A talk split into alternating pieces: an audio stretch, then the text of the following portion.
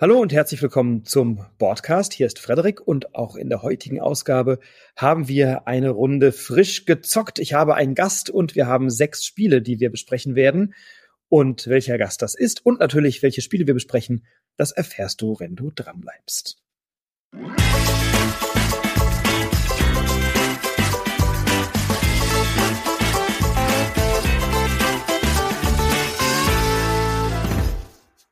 Ja, mein heutiger Gast ist Tobias Franke, der unter anderem bekannt ist als Fjellfraß aus seinem Blog, jetzt seit einigen Monaten auch den wunderbaren Podcast hat, Cocktails for Meeples mit der Jenny zusammen und in diesem Jahr auch frisch berufen wurde in die Jury Spiel des Jahres. Insofern herzlich willkommen, Tobias. Schön, dass du da bist. Grüß dich. Ja, auch von mir ein herzlich willkommen da draußen. Und war, wurde mal wieder Zeit, dass wir miteinander quatschen, ne? Absolut. Jetzt haben wir ein bisschen ein paar Mal zusammen gespielt und ähm, jetzt war es doch echt mal wieder äh, an der Zeit. Wir haben ja letztes Jahr eine schöne Folge auch aufgenommen. Und bevor wir so richtig tief einsteigen, interessiert mich natürlich, wie hat sich denn jetzt dein Spielverhalten verändert, seit du in der Jury bist? Hast, mer woran merkst du, dass du da eine Zusatzaufgabe übernommen hast? das merke ich an der noch weniger freien Zeit als die, die ich vorher hatte. Ähm, äh, zugegebenermaßen ein bisschen unterschätzt hatte ich ganz einfach das Thema Regeln lesen oder Anleitungen lesen. Äh, mit Spielen bin ich ja immer gern dabei. Ich lese an sich auch ganz gerne Anleitungen, das ist ja auch gar kein Thema, aber gerade nach Essen, ich glaube, die zwei Wochen nach Essen habe ich nur Spieler ausgepöppelt und Anleitungen gelesen, äh, in der Hoffnung, es vorzubereiten, um dann auf den Tisch bringen zu können. Und dann, ähm, als dann doch das Spiel wieder rausgezogen wurde, ah, das habe ich vor zehn Tagen gelesen, die Regel. Ah, ich muss da ganz kurz nochmal reinschauen. Also äh, da muss ich mir noch einen besseren Workflow erarbeiten. Und ansonsten merke ich halt schon, dass wirklich jede freie Minute mittlerweile da drauf geht. Aber das ist ja schön, noch macht es mir Spaß. Hat sich denn dein Blick auf die Spiele verändert? Ich meine, kritischer Rezensent warst du ja schon immer. Ich habe in deinem Blog gelesen, du hast dich dann, glaube ich, äh, ein bisschen mit einer Träne im Knopfloch verabschiedet von deinem Spiel des Jahres Orakel in diesem Jahr und hast da gesagt, ah, das werde ich jetzt nicht mehr machen können. Aber hat sich dein, dein Blick verändert oder gehst du kritischer ran oder legst du ein Spiel auch mal schneller zur Seite, wenn du das Gefühl hast, na gut, das wird jetzt eh nichts fürs Spiel des Jahres. Wie, wie verändert sich das vielleicht? Nö, das weiß ich nicht. Also ich glaube, die, die Kritik, kritische Denken, das hatte ich schon vorher, das hat sich auch nicht verändert. Natürlich vielleicht in einem oder anderen Blickwinkel, was ich jetzt eher noch merke, ich gebe halt noch mehr Spiele raus in Freundeskreise oder auch im, ähm, Bekanntenkreis, beziehungsweise auch unter Kollegen, da weiß ich hier, das ist eine junge Familie ich habe das Spiel, ich habe eine Meinung dazu, aber test es doch mal von eurer Seite, damit ich von da nochmal Feedback bekomme. Also ich habe im Endeffekt mein eigenes Verhalten ist einfach unabhängig davon, dass ich viel mehr spiele und auch mehr unterschiedliche spiele. Eher so, dass ich noch versuche, noch mehr raus, rauszugeben und noch mehr zuzuhören. Und ähm, ja, auch die eine oder andere Gruppe bin ich gerade dabei noch am Gründen, äh, einfach um noch mehr Feedback zu bekommen. Aber für mich selbst, ähm, nö, das passt schon so. Also die Freude und die Leichtigkeit bleibt, der kritische Blick bleibt auch. Dann haben wir doch eine gute Überleitung äh, zu einem äh, zu einer Aufgabe, die wir jetzt haben, nämlich sechs Spiele miteinander zu besprechen. Und wir haben uns entschieden, wir starten mal von klein nach groß und so bekömmlich wie das kleinste Spiel ist, so brockig sind auch die größeren Titel dabei. Also könnt ihr euch auf eine spannende und intensive Folge freuen. Und wie das hier Tradition ist im Broadcast, hat natürlich mein Gast das erste Spiel mitgebracht. Ja, also ich glaube, wir haben eine schöne Spannungskurve. Aber es gibt dann auch einen schönen Ring, weil wir beginnen kooperativ und wir enden später auch kooperativ. Und wir beginnen mit dem kooperativen Spiel Wave von Thomas Weber. Ist erschienen im Kosmos Verlag, ist ein kleines Kartenspiel für zwei bis vier Personen. Und die Gestaltung durchaus äh, erwähnenswert ist vom Kreativbunker. Nämlich, warum geht's bei dem Spiel? Wir wollen ja die, die Welle am Laufen halten. Und äh, dementsprechend sehen wir bei der Gestaltung auch äh, Surfboarde und ja auch entsprechende Wellen. Und äh, das Spiel selbst ist ähnlich, also man kann es durchaus vergleichen mit Hanabi oder The Game. Also es ist ein kooperatives Kartenspiel. Wir wollen Karten ablegen in die Mitte und eigentlich wollen wir im Endeffekt immer Karten ablegen können, bis eben nicht mehr abzulegbar ist, so nach dem Motto. Das ist also unsere Aufgabe, äh, mehr oder weniger ja, ja, die Welle am Leben zu halten. Und das macht man, indem man Zahlenwerte hat. Und das Besondere ist, dass ich quasi immer aus der Mitte einen Zahlenwert wieder aufsteigen ausspielen muss. Also liegt da eine 2, könnte ich da auch eine 4 drauflegen. Die nachfolgende müsste aber eine 5 legen. Das würde dann relativ kurz aufhören, wenn das nicht anders noch, noch zu lösen wäre. Und die Lösung hier heißt, dass die Karten nicht nur einen Zahlenwert haben, sondern auch einen Farbenwert haben. Und es gibt auch mehr oder weniger eine Farbreihenfolge. Das heißt, ich könnte beispielsweise mit einer anderen Farbe, die höherwertig ist, die dann auf die niederwertige Farbe mit der 4 drauflegen, dann hätte ich auf einmal wieder eine 1 und damit könnte ich natürlich wieder äh, eine kleine 2 drauflegen. Und so funktioniert das ganze Spiel. Das Besondere ist aber eigentlich, äh, das ist einerseits schon mal, das funktioniert gut. Der besondere Kniff ist aber, dass wir die Karten unterschiedlich auf der Hand halten. Nämlich ist es immer so, dass ich manche Karten nur ich den Wert sehe und von den anderen Karten, die ich auf der Hand habe, sehe ich nur die Rückseite und die Kartenwerte und Farben sehen eben meine Mitspielenden. Und immer wenn ich an der Reihe bin, muss ich jetzt entscheiden, spiele ich also eine Karte, die ich sehe, von der ich ganz genau weiß, ob sie passt oder nicht passt. Meistens passt sie übrigens nicht so gut. Oder ob ich eben mir Tipps geben lasse von meinen Mitspielenden. Ja, wie sieht's denn aus? Ich hätte so eine Karte, die passt so mittel. Äh, seht ihr denn eine Karte, die da deutlich besser passt? Äh, wenn ich Glück habe, sage ich, ja, ja, ja, die musst du unbedingt spielen, weil die passt perfekt. Oftmals ist dann der Dialog aber, ja, ja, du hast da auch schon drei Karten, aber hm, also so richtig passen die nicht. Und das ist eigentlich dann der schönste Moment im Spiel, weil ab jetzt muss ich anfangen abzuwägen. Riskiere ich meine Karte, die nicht so optimal passt, ohne, ich sehe natürlich auch die Teile der Karten meiner Mitspielenden und kann natürlich dann darauf reagieren. Ich sage, ah, wenn ich die Karte sehe, dann sehe ich genau, du bist nach mir dran, du kannst sofort diese Karte hinten dran spielen. Und das ist im Endeffekt der Witz des Spiels oder der Reiz des Spiels, sich da mehr oder weniger einzukuven, um beim Thema zu bleiben ähm, und gemeinsam die Karten abzulegen. Ja, so funktioniert's und äh, das ist auch das, was ich sehr reizvoll finde. Also ich meine, die Inspiration von Hanabi, die ist ja, die liegt ja auf der Hand, dadurch, dass wir die Karten herumgedreht halten und oder einige Karten rumgedreht halten und dann immer auch sozusagen gegenseitig sortiert wieder zurückstecken. Also wenn ich eine Karte ausspiele, die zu mir gedreht war, dann muss ich sie eben beim beim Nachziehen so stecken, dass sie dann zu den Mitspielenden zeigt. Ähm, und ich habe bei dem Spiel tatsächlich schon in verschiedenen Runden äh, intensive Diskussionen geführt. Und das ist wirklich spannend, weil du kannst eigentlich, du darfst ja nicht über die Karten diskutieren, aber wenn dann zwei Leute abwägen, hm, ich sehe ja, ich sehe sozusagen, was der eine Mitspieler hat bei einem drei, in der Drei-Personen-Partie sozusagen, und dann sehe ich, was der andere hat. Da muss ich ja auch noch darüber nachdenken, wenn der das jetzt legt, wie gut kann dann der nächste in der Reihe darauf reagieren. Oder möglicherweise ändert sich auch die Spielerreihenfolge. Bei einigen Karten ist das der Fall. Ähm, oder die, die, die Spielrichtung sozusagen. Da muss ich auch noch bedenken, wie gut kann jetzt dann der Nächste darauf wieder reagieren oder möglicherweise der Übernächste, sodass die Diskussionen, insbesondere wenn es dann äh, dem Ende zugeht und vielleicht nur noch so sechs oder sieben oder acht Karten im Spiel sind, dann werden die Diskussionen durchaus äh, interessanter. Und manchmal hat man dann eben auch Karten auf der Hand, wo man sagt, die sollten wir uns unbedingt lange auf heben, weil wenn wir die jetzt legen, dann könnten wir ein Problem bekommen. Und dann versuchen wir eine Karte möglichst lange aufzusparen, bis wir die dann am Ende legen können. Also äh, sehr, sehr taktisch und ähm, sehr interessant, aber auch ein bisschen gleichförmig, würde ich sagen. Also das Spiel ist für mich, äh, wenn du da ein paar Partien gespielt hast, ist bei mir der Reiz so ein bisschen rausgeflogen. Wie ist es bei dir? Hat sich das langfristig durchgesetzt bei dir? Naja, das ist ja immer so ein Thema, das ist, ein, ist eine Art Rätselspiel. Und wenn ich es wirklich einmal geschafft habe, das Rätsel zu lösen, also im Endeffekt alle Karten abzulegen, könnte man sagen, so, super, ich habe es geschafft, weiter geht's ungefähr. Die Gefahr ist natürlich schon. Allerdings muss man da der Redaktion hoch anrechnen, sie haben schon versucht, einige Varianten reinzuspielen. Also es gibt dann neue Herausforderungen. Wenn ich wirklich einmal geschafft habe, dann kann ich eben mit der einen oder anderen Variante spielen, sodass es nochmal anders wird.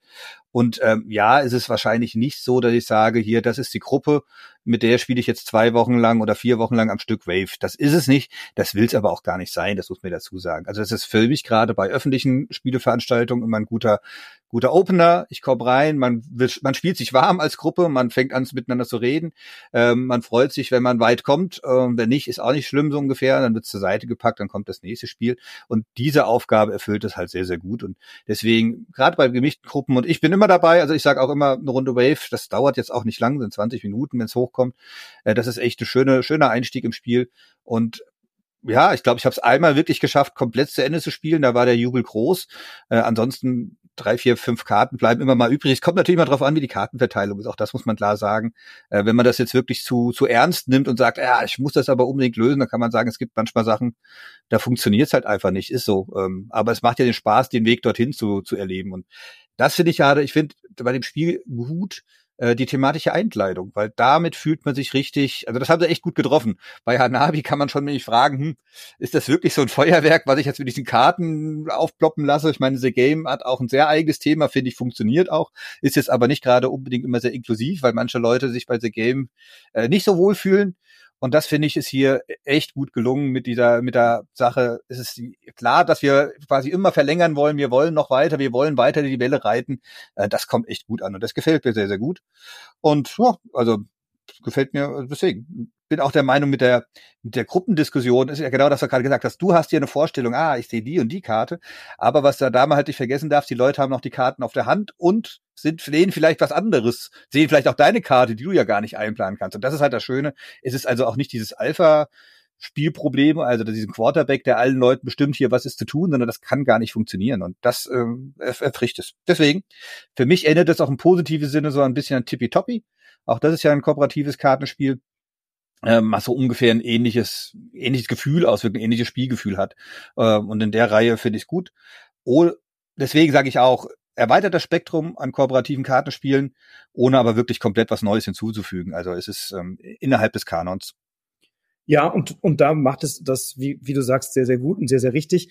Was ich bei, äh, bei, bei Wave ähm, wirklich cool finde, wie du gerade sagtest, ist diese ähm, die Diskussionskultur, die entsteht, weil alle wirklich versuchen, gemeinschaftlich etwas zu erreichen und dabei aber nicht alle die gleichen Informationen haben, weil man eben die eigenen Karten nicht sieht. In der Zwei-Personen-Partie funktioniert es aus meiner Sicht am schwächsten. Ähm, da habe ich so eine, so eine Hilfskonstruktion, auch die funktioniert. Da liegen eben einige Karten offen, einige verdeckt. Aber da ist der Glücksanteil deutlich größer, weil natürlich niemand da ist, der sagt, ich entscheide jetzt, welche meiner verdeckten Karten ich wann spiele, sondern du hast eben so einen Bot, der dann äh, funktioniert und da ist ein, ein enormer Glücksfaktor dabei. Das muss man mögen. Also zu zweit hat es für mich nicht so gut funktioniert. Zu dritt oder zu viert funktioniert es ähm, wirklich gut und für einige Partien taugt das. Also schöner Titel von Kosmos und äh, Thomas Weber hat ja dieses Jahr noch ein schönes Ablegespiel ähm, herausgebracht bei Schmidt-Spiele, nämlich, äh, nämlich passt nicht macht aber nichts. Äh, das werden wir jetzt nicht besprechen. Aber das geht auch in diesen Kanon rein, ist aber kompetitiv und ist für mich auch ein ganz schöner Vertreter. Äh, und dann hat er dieses Jahr noch Dschungelgedrängel auch veröffentlicht beim Frech Verlag in der Top-Reihe. Und äh, insofern bin ich sehr gespannt, was wir von Thomas Weber noch zu sehen und zu hören bekommen. Denn mit zwei dieser drei Titel bin ich sehr, sehr happy. Also Wave und Past nicht gefallen mir beide wirklich gut. Ähm, mal schauen, wie Dschungelgedrängel ist. Das habe ich noch nicht gespielt. Kennst du das schon? Nee, habe ich auch noch nicht gespielt. Und bei mir ging es eh nicht, als ich den Namen gelesen habe. Thomas Weber, sagt mir nichts. Nie gehört. Äh, so, ja. so, zwei Tage später habe ich wieder ein Spiel, das gefällt mir gut, guck auf den Autor. Äh, Moment mal, Thomas Weber hatte ich doch vor ein paar Tagen erstmal geguckt, wer das ist. Ähm, ja, bin ich mal gespannt, was er macht. Aber die Ideen, also leichte Spiele, schön umgewandelt und passt nicht äh, gegen das zum Titel. Das passt sehr wohl, das Spiel. Gefällt uns auch sehr, sehr gut. Deswegen bin ich ja mal sehr gespannt auf den weiteren Werdegang. Ja, wir freuen uns auf Thomas Weber, der im Kosmos Verlag Wave vorgelegt hat. Ein schönes kooperatives Ablegespiel. Und ähm, ja, von der Welle bleiben wir vielleicht beim Flüssigen und gehen mal ins Moor. Denn Steffen Bogen hat ein Spiel vorgelegt, ähm, das bei Deep Print Games erschienen ist und bei Pegasus im Vertrieb, nämlich Moorland. Und Moorland, ähm, ja, Steffen Bogen kennt man von Schnapptrubi zum Beispiel, ein großartiges Kinderspiel. Man kennt ihn natürlich auch von Camel Up, auch ein großartiges äh, Rennspiel. Also auch ein Autor, bei dem ich immer neugierig bin, wenn er etwas Neues herausbringt. Und äh, hat ja schon viel gemacht. Annika Heller hat es illustriert. Und Moorland ist im Grunde ein Verbindungsspiel. Also ich baue mir ein Netzwerk aus Karten, die ich in, in meinem Moor positioniere. Dann kann ich so Wegstrecken äh, mir legen, die ich nach bestimmten Legeregeln eben anlegen kann. Äh, ich habe in jeder Runde Möglichkeiten, äh, Pflanzenmarker mir zu nehmen, nämlich Wollgras, Binsen, Torfmoos und Heidekraut. Das vergisst man sofort wieder, ähnlich wie bei Beer and Bread, wo du auch nie wusstest, was ist jetzt eigentlich äh, der Hopfen und was ist die Gerste, ist es hier auch so, du hast halt einfach eine weiße, eine grüne, eine rote und eine lilafarbene Pflanze und ein paar Wassermarker. Und ähm, ja, in dem Spiel ist es so, dass eben nach und nach Karten aufgedeckt werden und diese Karte definiert, welche Pflanzen darf ich mir nehmen und jeder hat vor sich und jeder hat vor sich eine Auslage und diese Auslage definiert, wie viele dieser Pflanzenmarker darf ich auf ein Feld legen, eins, zwei oder drei. Und ich habe einige Felder, auf denen kann ich so äh, ja, beliebig farbige Pflanzenmarker auslegen. Auf allen anderen äh, kann ich eben die Pflanzenmarker auslegen, die aufgedeckt sind aus einer Karte. Und dann lege ich mir die auf meinen Moorplan, das ist ein 4x4 Raster. Und es werden jede Runde auch Karten aufgedeckt, Moorkarten aufgedeckt. Und diese Moorkarten nehme ich mir jede Runde eine und ich nehme mir jede Runde eben auch äh, Pflanzenressourcen. Und dann kann ich diese Moorkarten ausspielen auf meinen Moorplan. Und ich muss aber, um diese Karten dorthin legen zu können, bestimmte Ressourcen auf dem Plan verfügbar haben, damit ich auf das entsprechende Feld die Karte legen kann. Auf der Karte ist genau angegeben, was das für Ressourcen sein müssen und die müssen dann eben da drauf liegen. Soweit, so gewöhnlich. Aber was dann passiert, ist interessant, denn jede Karte definiert auch, was passiert denn danach mit den Ressourcen. Entweder vertrocknen die Pflanzen, wenn dieses Moor, diese Moorkarte dahingelegt wird, dann wird die Pflanze einfach aus dem Spiel entfernt. Oder sie wird dauerhaft darauf abgelegt, verwurzelt also und bildet ein neues äh, ja, Pflanzenbiotop oder sowas. Und wenn kein weiteres Symbol da drauf ist, dann wird die Pflanze einfach weiter geschwemmt und zwar entlang dieser Wasserstraße, die wir da legen. Und das ist für mich ein sehr, sehr schöner Kniff bei diesem Spiel, dass ich nämlich einerseits eine gute Wasserstraße geben will, die längste Wasserstraße, die ich ohne Abzweigung gebaut habe, bringt mir am Ende auch Punkte, nämlich einen Punkt pro Karte. Gleichzeitig habe ich eben die Möglichkeit, über diese Wasserstraßen diese Pflanzen auf dem Moor zu verteilen, um mir wieder neue günstige Ausgangssituationen zu schaffen, um weitere Pflanzenkarten da drauf zu legen. Und natürlich habe ich bei der Auswahl der Pflanzenkarten auch noch andere Kriterien, die ich zur äh, sozusagen zur Bemessung heranziehe. Ich habe ein Set Collection Element, also wir haben eine Artenvielfalt, äh, die wir die wir gestalten können. Das heißt, je mehr unterschiedliche Tiere ich in meinem Moor habe, desto mehr Punkte gibt es. Ich kann für Artenpaare, also gleiche Arten, Punkte bekommen. Ich bekomme Punkte für verwurzelte Pflanzen. Dann sind auf den Karten noch so Wasserläufe abgebildet. Da gibt es eine Mehrheitenwertung. Ähm, immer dann, wenn man als erster eine Moorkarte in seinem Moorplan auf ein bestimmtes Feld legt, bekommt man noch einen Wassermarker dazu und so weiter und so fort. Also gibt es unterschiedliche Kriterien, die ich anlegen kann, wenn ich mir diese Karten auslege. Es ist aber auch nicht so, dass ich einfach beliebig Pflanzen anhäufen kann, sondern ich muss schon gucken, dass ich eben nicht zu viele Pflanzen habe, denn alle, die ich nicht weiter schwemmen kann oder die ich dann nicht weiter verarbeiten kann oder auf Karten unterbekomme, die kommen dann als überzählige Pflanzen auf mein Tableau und bringen mir am Ende des Spiels Minuspunkte. Das Spiel ist relativ schnell gespielt, sehr unkompliziert. Ähm, in 30, 45 Minuten haben wir das gut gespielt. Und ähm, ja, mir hat Moorland im ersten Eindruck, also jetzt mal als erster Eindruck, ich habe es so sehr oft gespielt, aber jetzt mal äh, recht gut gefallen und bin ziemlich begeistert von diesem Spiel. Aber jetzt habe ich lange gequasselt. Tobias, was sagst du zu Moorland? Naja, das drückt auch alle meine Knöpfe, die ich gerne mag. Also ich mag einerseits im Endeffekt dieses Logistische, dass ich versuche, ein Wegenetz aufzubauen. Ich mag mehr oder weniger diesen Pick-up-Deliver-Mechanismus, also ich kriege Pflanzen und liefere sie irgendwo hin. Ähm, habe hier aber halt das Besondere, dass ich so ein, ja, ein gewisses Nichtwissen habe. Also ich kann jetzt nicht 20 Züge im Voraus planen, sondern natürlich muss ich zwar meine Pflanzen irgendwo hinschwemmen, ich muss die auf einen Platz schwemmen, aber ich weiß noch gar nicht, ob später vielleicht die Karte kommt, die da optimalerweise da reinpasst. Das ist eine Sache, die ich persönlich sehr mag. Äh, ich weiß aber von anderen Mitspielenden, dass das gerade so ein Punkt ist, der gar nicht so gemocht wird, weil man ja gar nicht so richtig vorausplanen kann, was passiert. Ähm, das finde ich jetzt wiederum angenehm, weil dadurch wird es nicht zu verkopft.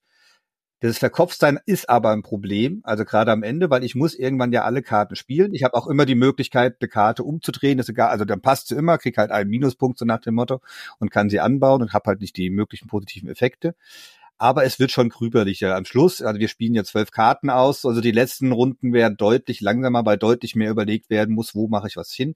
Und das ist halt ein Vorwurf, den das Spiel äh, sich gefallen lassen muss. Es ist natürlich schon sehr solitär. Ich habe zwar die Möglichkeit, über die Wasserläufer so eine Mehrheitwertung zu haben. Also ich gucke auch mal, wie viel Wasserläufer hat der rechts und wie viel hat die links beispielsweise. Aber im Endeffekt ist es schon eine Solo-Puzzlei für einen selbst. Wer das mag, und dazu gehöre ich, der findet das halt auch super. Aber ich habe, wie gesagt, auch die eine oder andere Gruppe erlebt, die gesagt hat, ach nee, da spiele ich ja jeder nur vor sich hin. Und vor allem, ich war eben als erstes in der Auswahl, dann wird der Startspieler weiter nach links weitergegeben. Bis ich wieder dran bin, muss ich mehr oder weniger dreimal da angucken und noch dreimal da. Ich bin also sechsmal quasi nicht dran und kann auch überhaupt gar nicht vorausplanen, weil ich gar nicht weiß, welche Karten übrig bleibt und sonst was, äh, so dass da durchaus gewisse Pausen entstanden sind. Diese Pausen fand ich immer, wenn ich es erlebt habe, sehr vorteilhaft, weil dann konnte ich mich schon überlegen, was ich dann halt doch vorhabe, weil ich kann ja so ein, zwei Karten auch immer in der Vorhand haben. Äh, aber das ist so ein Kritikpunkt, den das Spiel einfach auch ähm, ertragen muss, sage ich jetzt mal. Ähm, das ist halt einfach die Frage, wie der Spielgeschmack ist, ob man, ob einem sowas zusagt oder nicht zusagt. Ja, ich habe bei dem Spiel, ähm, also ich habe es in allen spielenden Anzahl Konstellationen gespielt, zu zweit, zu dritt, zu viert und auch alles mehrfach. Zu viert brauche ich es eigentlich nicht mehr, weil es macht das Spiel nur länger, ohne dass es einen Mehrwert hat. Also ich habe nicht mehr Auswahl, nicht mehr Ressourcen, nicht mehr Vielfalt oder Interaktion, nö, habe ich nicht. Also mir gefällt es zu zweit wirklich herausragend gut, weil da geht's wirklich in einer guten halben Stunde, 40 Minuten irgendwie von der, von der Hand. Zu dritt dauert es schon etwas länger und zu viert kann die Downtime wirklich lange sein, wenn da, da vier, fünf äh, Karten liegen und dann äh, jeder erstmal grübelt, welche Karte nehme ich jetzt, welche Ressourcen brauche ich, wo lege ich die hin, wie schwemme ich die weiter. So, dann musst du, du musst in jedem einzelnen Zug natürlich genau planen und schauen. Ähm, und dieses Vorausplanen entfällt. Du hast aber auch keine Möglichkeit, irgendwelche Ressourcen mal zu tauschen, zu handeln oder sowas. Also das geht alles flöten. Ähm, deswegen ja, sehr solistisch und deswegen auch für mich ein super Zweiertitel und gar nicht unbedingt ähm, jetzt etwas, was ich zu dritt oder zu viert bräuchte, aber zu zweit macht es mir einen Riesenspaß. Und ich habe es letzte Woche war ja, also zum Zeitpunkt der Aufnahme letzte Woche war ja Darmstadt spielt in Darmstadt und da saßen, wir hatten so einen größeren Tisch irgendwie, wo wir zu sechs saßen und dann saßen noch so zwei Jungs da irgendwie, äh, Studenten, glaube ich, und die haben dann äh, sich Moorland ausge ausgeliehen an der Ausleihe und hatten dann ähm, die Anleitung vor sich und sind so ein bisschen, irgendwie haben die so die ganze Zeit diese Anleitung geguckt und wussten nicht so richtig weiter. Und wir haben am gleichen Tisch dann Tension gespielt von HCM Kinzel, also dieses Outburst, dieser Outburst-Nachfolger sozusagen oder Outburst-Klo, wie auch immer man das nennt. Und ähm, dann habe ich gesagt, komm, ihr rätselt jetzt mal kurz weiter bei, bei Tension, ich erkläre denen mal eben schnell Moorland. Und dann habe ich denen in, weiß ich nicht, zehn Minuten oder so Moorland erklärt und die haben dann bestimmt drei oder vier Partien davon gespielt. Und bei jeder Partie hast du gemerkt, wie sie mehr Freude daran hatten zu entdecken, worauf sie achten müssen, wie das jetzt geht. Und so nach der dritten oder vierten Partie äh, sind die beide voll glücklich aufgelassen. Das ist ja ein mega Spiel, das werden wir uns jetzt auch holen. So, ne? Ähm, also so als Zweiertitel finde ich es wirklich richtig gut. Richtig. Ja, also das, was du, also erstens, es ist definitiv ein Kennerspiel, Punkt. Weil beim ersten Mal, als ich gespielt habe, in zwei Personen hier zu Hause, wir sind ja alles geübte Spieler und Spielerinnen zu Hause, äh, so, ja, das ist schon sehr flüssig und hm, das kommt schon ganz gut hin. Hätte man vielleicht ja auch als Familienspiel plus deklarieren können, war so mein aller, allererster Eindruck. Der hat sich relativ schnell, relativ schnell in eine andere Richtung entwickelt, als man das halt mal rausgegeben hat und dann halt gesehen hat, wie, wie bockig es manchmal halt dann doch sein kann, weil es verschiedene Sachen. Es lebt halt, hat zwei große Vorteile. Der eine große Vorteil ist wirklich die Themenumsetzung, weil es ist einfach verdammt nochmal schlüssig, warum ich das tue. Warum schwämme ich Pflanzen? Dann können sich manche verfangen und können dort eben verwurzeln, manche trocknen ein. Das ist einfach jedem nachvollziehbar. Und die Idee dieses, warum ich ähm, Rohstoffe weitergebe und wieder verwenden kann, ist einfach sofort jedem ersichtlich. Und das ist ein Riesenvorteil. Ähm, der andere Punkt ist, und das darf man auch nicht unterschätzen, ist einerseits natürlich die Ausstattung. Es macht also sehr viel Spaß, das Material in die Hand zu nehmen. Und, das möchte ich definitiv nochmal sagen, es hat eine endlich mal eine Spielhilfe, die den Namen verdient. Weil ich habe unten so ein kleines Tableau, wo alles aufgeführt ist, wie ist mein Spielzug. Es ist aufgeführt, für was gibt es am Ende Punkte. Ich habe mein Lager für die Minuspunkte, ich habe mein Lager für die, für die Wassertropfen. Dann kann ich eben diese Wassertropfen nicht nur, die sind am Ende Punkte, oder aber ich kann auch mal schnell eine Ressource von rechts nach links bewegen. Und das ist alles im Endeffekt einfach einfach gut erklärt. Das heißt, das Spiel, was du gerade gesagt hast, ich kann das wunderbar jemandem erklären, sag, hier ist deine Spielhilfe, zack, zack, zack, zack, und so funktioniert es und jetzt schau mal, wie du, wie du damit klarkommst. Ähm, und ich habe es ja, ich habe bei der Abstandspieler in der Ausleihe äh, gearbeitet und äh, kommen immer ganz viele Leute und sagen, ja, sie wollen, sie sind vier Personen, wollen ein taktisches Spiel, was aber nur maximal eine halbe Stunde geht und nicht zu viel Regeln hat, so nach dem Motto. Äh, und es soll auch noch das sein und das sein und das sein. Das ist ja immer die große Kunst, was gibt man wem in die Hand? Und dafür habe ich, hab ich mir angewöhnt, immer so zwei, drei Spiele hinzulegen und zu sagen, hier, das wäre das, das kann das und das, das wäre das, das kann das, das. Und da habe ich relativ oft und erfolgreich Moorland auch ausgegeben. Und äh, da ich das ja immer mit Hintergedanken mache, habe ich eigentlich immer, wenn das zurückgegeben wurde, auch gefragt, und wie war es denn? Wie waren denn eure Erfahrungen? Und da kam eigentlich auch immer sehr, sehr positives Feedback, ähm, dass sie sich gerade mit dieser Themenumsetzung sehr, sehr gut gefallen haben. Und es ist auch schön gestaltet, das kommt auch noch mit dazu. Also auch wenn man sich die, die, die Pflanzen nicht merken kann, ich glaube, Binsenkraut ist das Einzige, was ich mir merken kann. Und äh, ja, ich habe alle anderen schon wieder vergessen. Äh, nichtsdestotrotz ist es äh, das auch durchaus eine Stärke. Ich habe es probiert tatsächlich mal mit weniger Spielenden, also die jetzt nicht so eine Wahnsinnsspielerfahrung und Expertise haben. Äh, die sind an dem Spiel krachend gescheitert. Die haben bis zur letzten Runde noch überlegt, was muss ich jetzt machen, was passiert hier und so. Und ich habe es in zwei oder drei Runden äh, probiert. Ich habe es auch mal bei einem öffentlichen Spieletreff probiert mit Leuten, die wirklich deutlich weniger Erfahrung haben. Äh, für die war das Spiel sehr, sehr komplex. Da müsstest du quasi bei jedem Spielzug denen eine Hilfestellung geben und so. Also eine gewisse spielerische Vorerfahrung braucht's auf jeden Fall. Deswegen sind wir hier aus meiner Sicht sehr eindeutig im Kennerspielbereich unterwegs. Ja, das war Moorland von Steffen Bogen, ein sehr thematisches Spiel, erschienen bei Deep Print Games in der Gestaltung von Annika Heller und im Vertrieb bei Pegasus. Dann mache ich aber mit einem klassischen Familienspiel mal weiter. Äh, auch wenn das vielleicht auf den ersten Blick gar nicht so aussieht. Ähm, ich habe noch mitgebracht Raccoon Tycoon von Glenn Trover. Erschien jetzt auf Deutsch bei Piatnik, ist, glaube ich, 2018 war das schon mal im amerikanischen Markt, glaube als Crowdfunding Kickstarter und hatten dort relativ gute Besprechungen bekommen, viel Lob erfahren, äh, so dass es eigentlich fast schon verwundert hat, warum es erst äh, so spät quasi bei uns nach Deutschland kam. Hat vielleicht aber auch durchaus seine Gründe. Ähm, das Spiel ist für zwei bis fünf Personen. Äh, die Illustration von, von Jacoby O'Connor und Annie Stack, würde ich mal sagen. Da muss man mal bei Vorsicht, was ich, eben meine Aussprache von, von Wörtern ist nicht gut und von Namen noch viel weniger. Also alles unter Vorsicht zu genießen. Ja, und was macht das ganze Spiel? Im Endeffekt ist es ein klassisches Handelsspiel mit, das ist das Besonderheit mit dem dynamischen Markt. Also wir haben ähm, Handkarten bis zu drei auf der Hand und wenn ich eine spiele, kann ich entweder ähm, beziehungsweise dann erhöhe ich den Kurs von der einen oder anderen Ware. Es gibt mehrere Waren zur Auswahl, es gibt Wein zur Wahl, Holz, was auch immer. Also äh, sechs verschiedene Waren sind es meines Wissens nach, wenn ich es richtig noch in Erinnerung habe. Ähm, und damit tue ich halt den Kurs erhöhen und zusätzlich, wenn ich die Karte spiele, bekomme ich eben auch nochmal davon von der Ressource was. Das ist so zweigeteilt, die Karte, dass ich ja noch welche bekomme. Wenn ich später in der Reihe bin, hätte ich also eine andere Aktionsmöglichkeit, also diese Karte zu spielen. Ich könnte natürlich die Waren, die ich habe, zum aktuellen Kurs verkaufen. Und wenn ich fünf Wein habe und der Wein kostet gerade, gibt mir gerade acht Geld, dann würde ich eben fünf mal acht, 40 Geld bekommen. Und dann würde der Aktienkurs aber um diese fünf Schritte nach unten gehen, so dass er wieder deutlich weniger wert ist, der Wein. Also das ist im Endeffekt dieser klassische, klassische Markt, äh, der simuliert wird. Und jetzt die große Frage, Frage, was mache ich mit dem Geld? Äh, das ist ganz klassisch. Ich kann einerseits äh, Bauwerke bauen, die mir dann entweder sofort welche Sachen bringen, beziehungsweise einen dauerhaften Effekt. Ähm, sie bringen mir aber auch die Möglichkeit, dass ich mehr La äh, Waren zwischenlagern kann, weil es gibt halt so ein Warenhandlimit äh, oder Warenlimit.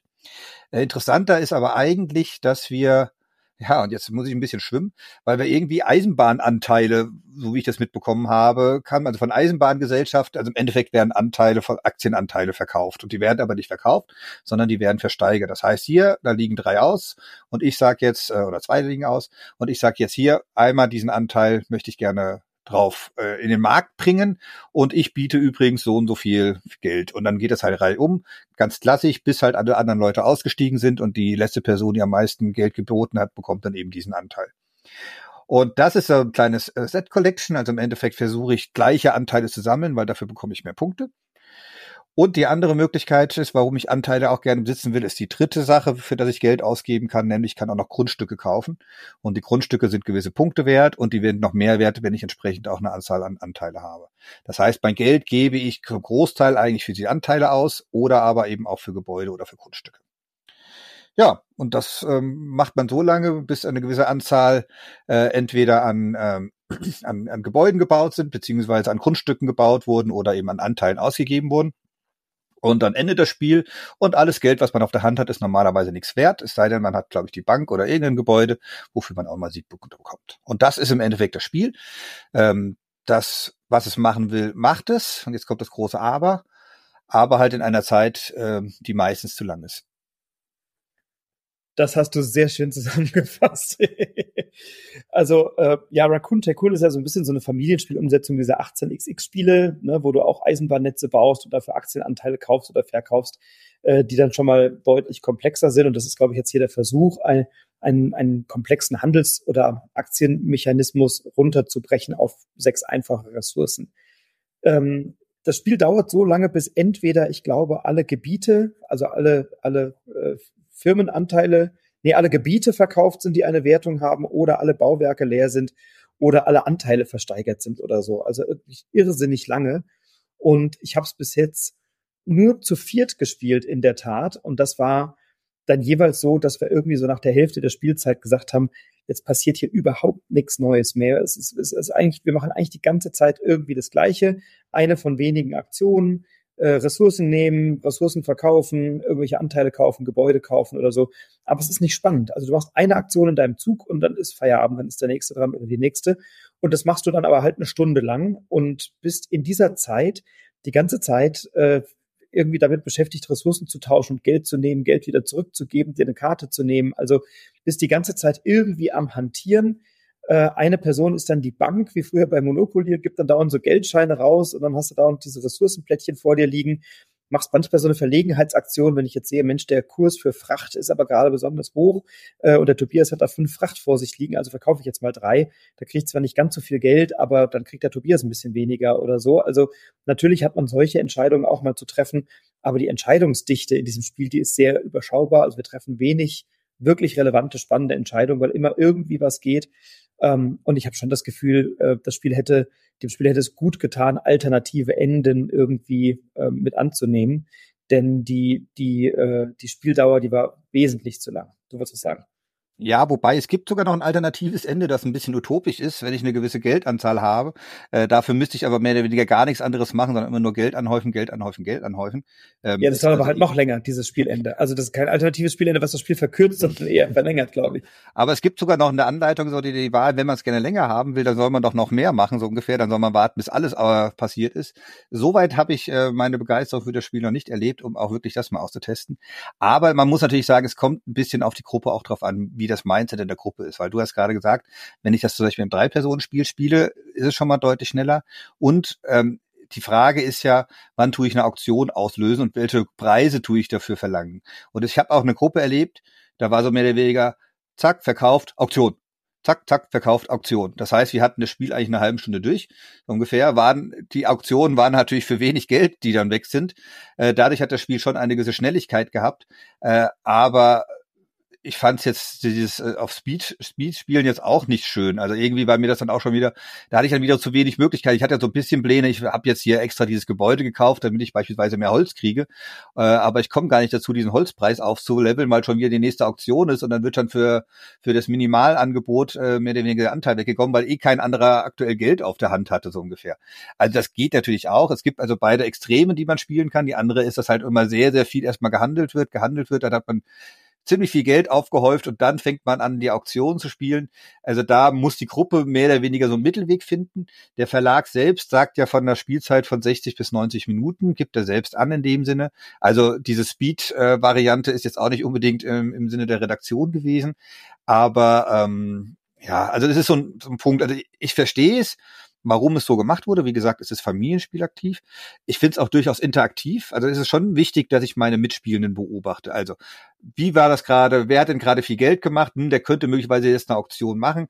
Vielleicht tue ich ja, das ist das Besondere bei den Auktionen, ich kann einen Anteil erstmal versteigern und wenn ich den selbst nicht ersteigert habe, darf ich sofort danach die nächste Auktion planen. Also ich kann damit ein bisschen spielen, dass ich sage, ich nehme jetzt erstmal den Anteil, vor dem ich weiß, die anderen beiden streiten sich so gerade ein bisschen um diese Anteile, weil durch das Sekt Collection haben beide Interesse daran, das zu machen. Damit ziehe ich vielleicht schon mal Geld aus dem Markt, damit den eigentlichen Anteil, den ich spielen will, ich dann hinten nachschieben kann, so nach dem Motto. Also da gibt es schon, äh, gibt es schon Entscheidungen. Das finde ich auch wirklich gut. Ich habe also immer die Entscheidung.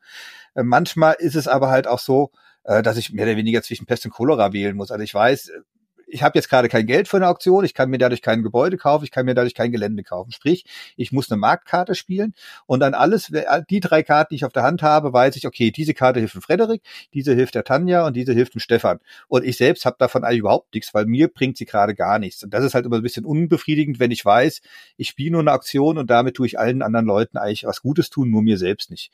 Äh, solche Situationen gibt's auch. Am meisten was mich eigentlich am meisten an dem ganzen Spiel stört, ist wirklich die Art der Aufmachung. Das habe ich jetzt noch gar nicht so genau gesagt. Das Spiel ist aufgemacht vom Illustrationsstil ich sag mal, wie diese Kinderbücher in Großbritannien aus den 40er, 50er Jahren. Also es gibt Dachse, es gibt Hasen und die sind alle so mit, mit Blumen im Hintergrund. Also es gibt ja bestimmten Kunststil, wie der heißt. Fragt mich bitte nicht, weil ich bin da kein Kunstexperte.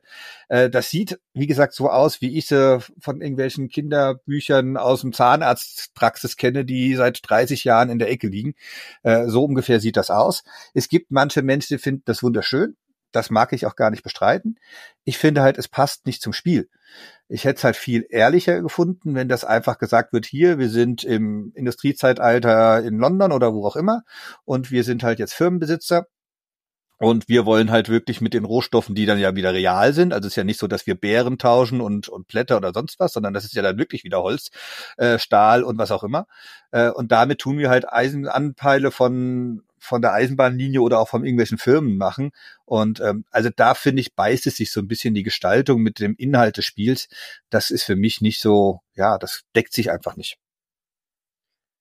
Ja, es ist auch ein bisschen aufgesetzt mit diesen Tieren. Also ich ersteige dann Aktienanteile und die heißen dann halt Big Bear und Sly Fox. Also Sly Fox ist ja sowas wie Schlitzohren. Das kann ich mir so in so einem geschäftlichen äh, Kontext noch herleiten, aber das musst du dann dir auch echt ergoogeln. Ne? Und dann heißen die halt Big Bear und Sly Fox und dann ist halt Fuchs und ein Bär vorne drauf. Also das fand ich auch so ein bisschen, bisschen unnötig. Und ich, ich habe so ein bisschen, ähm, also ich habe jetzt drei, drei, drei Spiele von Piatnik irgendwie kürzlich rezensiert.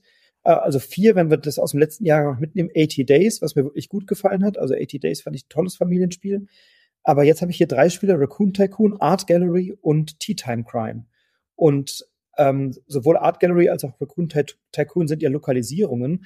Und alle diese drei Spiele, Tea Time Crime, Art Gallery und Raccoon Tycoon, haben die Gemeinsamkeit, dass sie alle viel zu lange dauern. Also, dass sie das, was sie machen, irgendwie überstrapazieren bis zu einem Punkt, wo man sagt, ja, eigentlich ganz nett, aber hätte auch in der Hälfte der Zeit gereicht. Und dann frage ich mich, kann, kann eine Redaktion sich da nicht etwas überlegen? Bei Art Gallery haben sie ja noch so einen Errata-Zettel reingepackt und haben gesagt, na, wenn das zu lange wird, dann äh, könnt ihr was verändern, nehmt halt weniger Karten oder so.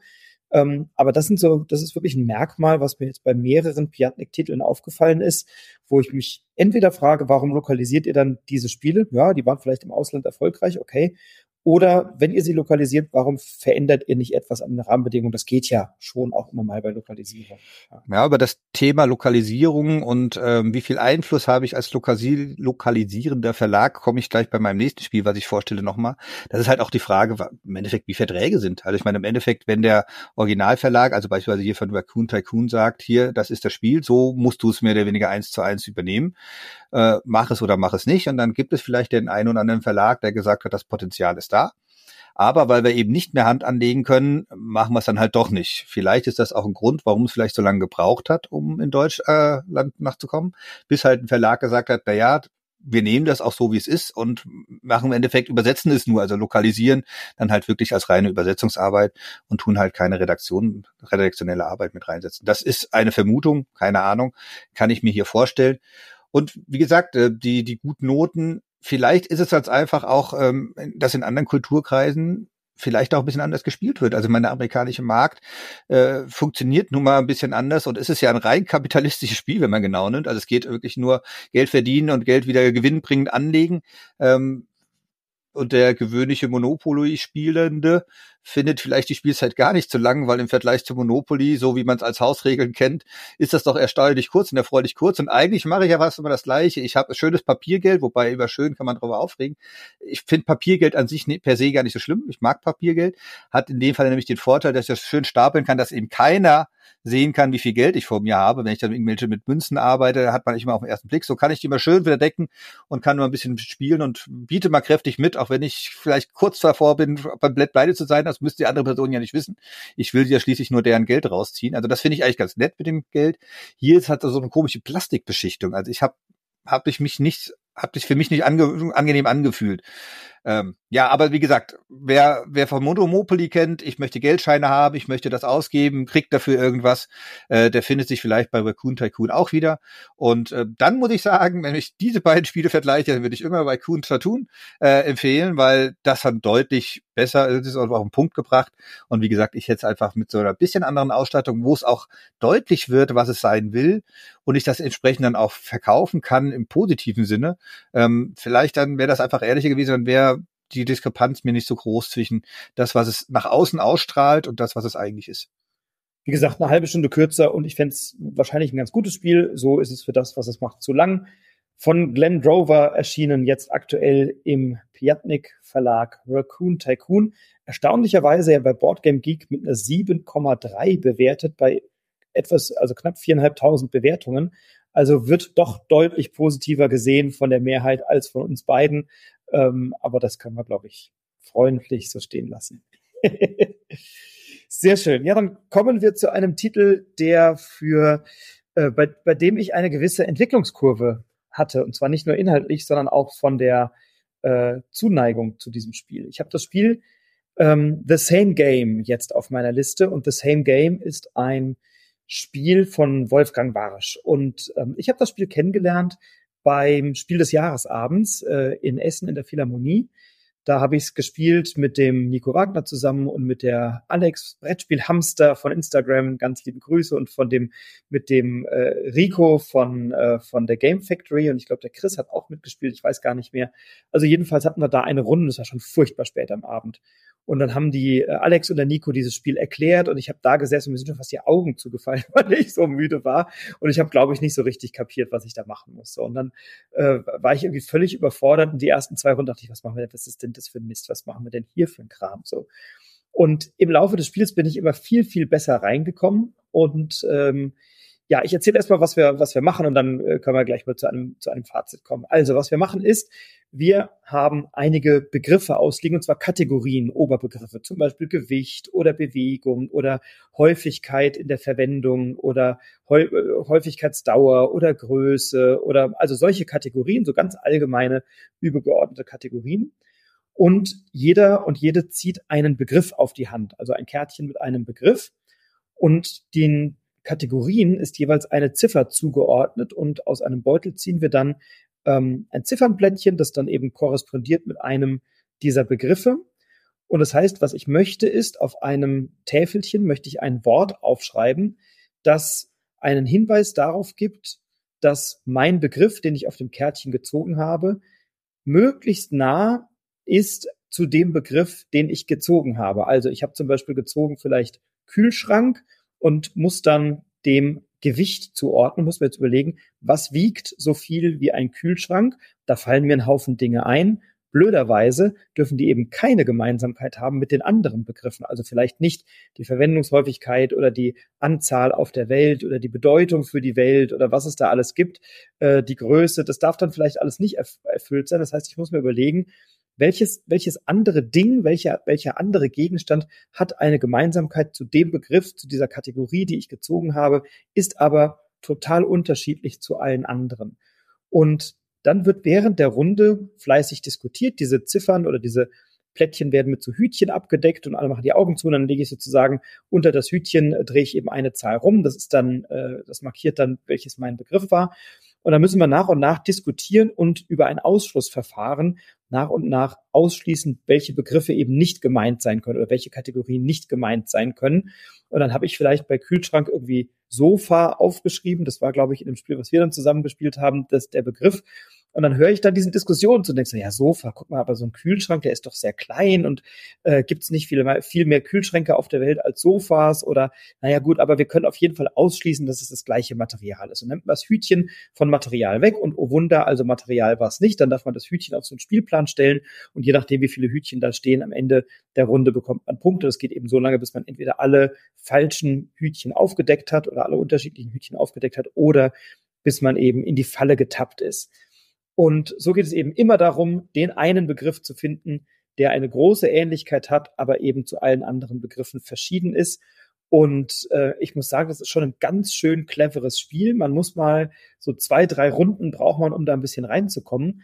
Und mittlerweile, was soll ich sagen, ich liebe The Same Game. Das ist für mich ein ganz, ganz starker Titel des Jahrgangs. Ich finde es grandioses Diskussions- und Deduktionsspiel ähm, weil am Tisch eben so wahnsinnig viel passiert. Es wird diskutiert, wir versuchen zu argumentieren, warum könnte das so sein, warum könnte es nicht auch anders sein. Es werden neue Perspektiven reingebracht von anderen, dann wird darüber wieder diskutiert und irgendwann musst du als Gruppe die Entscheidung treffen und sagen, komm, wir nehmen jetzt dieses Hütchen und ziehen das hoch und dann merkst du, ach Mist, jetzt sind wir in die Falle getappt, gibt weniger Punkte und dadurch werden dann vielleicht die Diskussionen in der nächsten Runde ähm, nochmal anders, wenn man sagt, ah, so hast du gedacht, ach, das war deine Perspektive, so hast du dich dem Begriff genähert und dadurch sind die Diskussionen in einer Gruppe ähm, finde ich immer das Spannendste an diesem Spiel. Und das ist etwas, was ich bei The Same Game tatsächlich sehr, sehr, sehr liebe. Und jede Partie, die ich bisher gespielt habe, habe ich total genossen.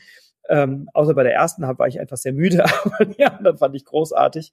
Und wir haben es letzte Woche auch bei Darmstadt spielt ausgeliehen in unserer Sechserrunde.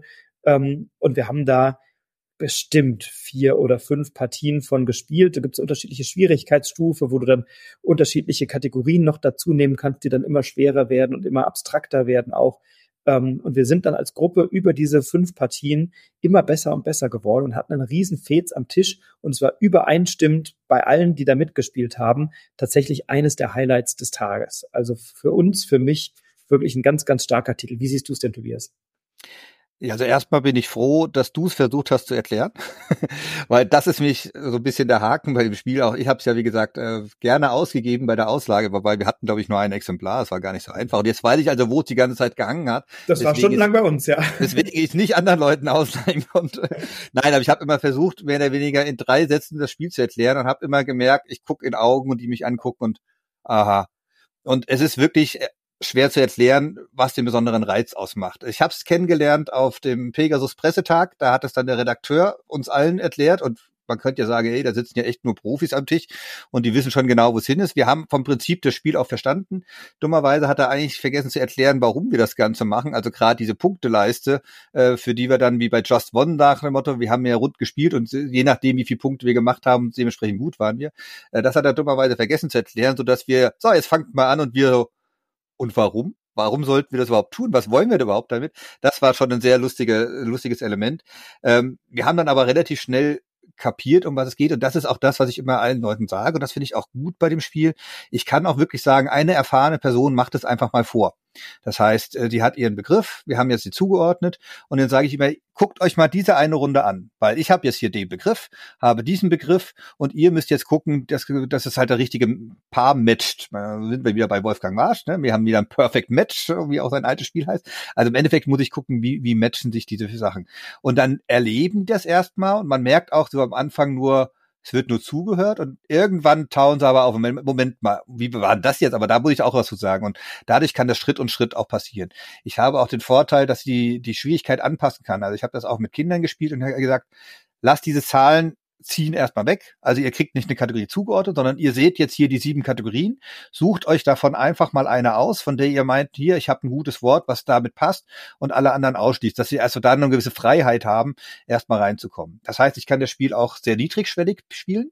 Aber, und das hast du ja gerade ganz gut gesagt, ich habe es mit Kollegen und Kolleginnen gespielt. Da haben wir die erste Runde der leichten Stufe gespielt und peng, volle Punktzahl gehabt. Da haben wir gemerkt, Moment mal, das war uns jetzt zu einfach. Jetzt müssen wir einfach die Kategorien schwerer machen, weil das ist auch der nächste Punkt. Es gibt natürlich sehr einfache und klare Kategorien. Also ich kann sehr gut ein Objekt, also es sind immer Objekte, die ich auch nennen muss, natürlich mit, mit Größe, Gewicht und auch mit dem Material kann ich eigentlich sehr, sehr gut austauschen. Schwieriger wird es natürlich bei den weiteren Kategorien drin und die machen für mich halt das Salz in der Suppe aus. Weil wenn ich auf einmal den Komplexitätsaufwand der Erklärung reinbringen muss und dann fange ich an zu überlegen, ist ein Pferdeanhänger komplexer im Aufbau als eine Thermoskanne äh, oder also ich mache völlig absurde Diskussionen kommen auf einmal auf.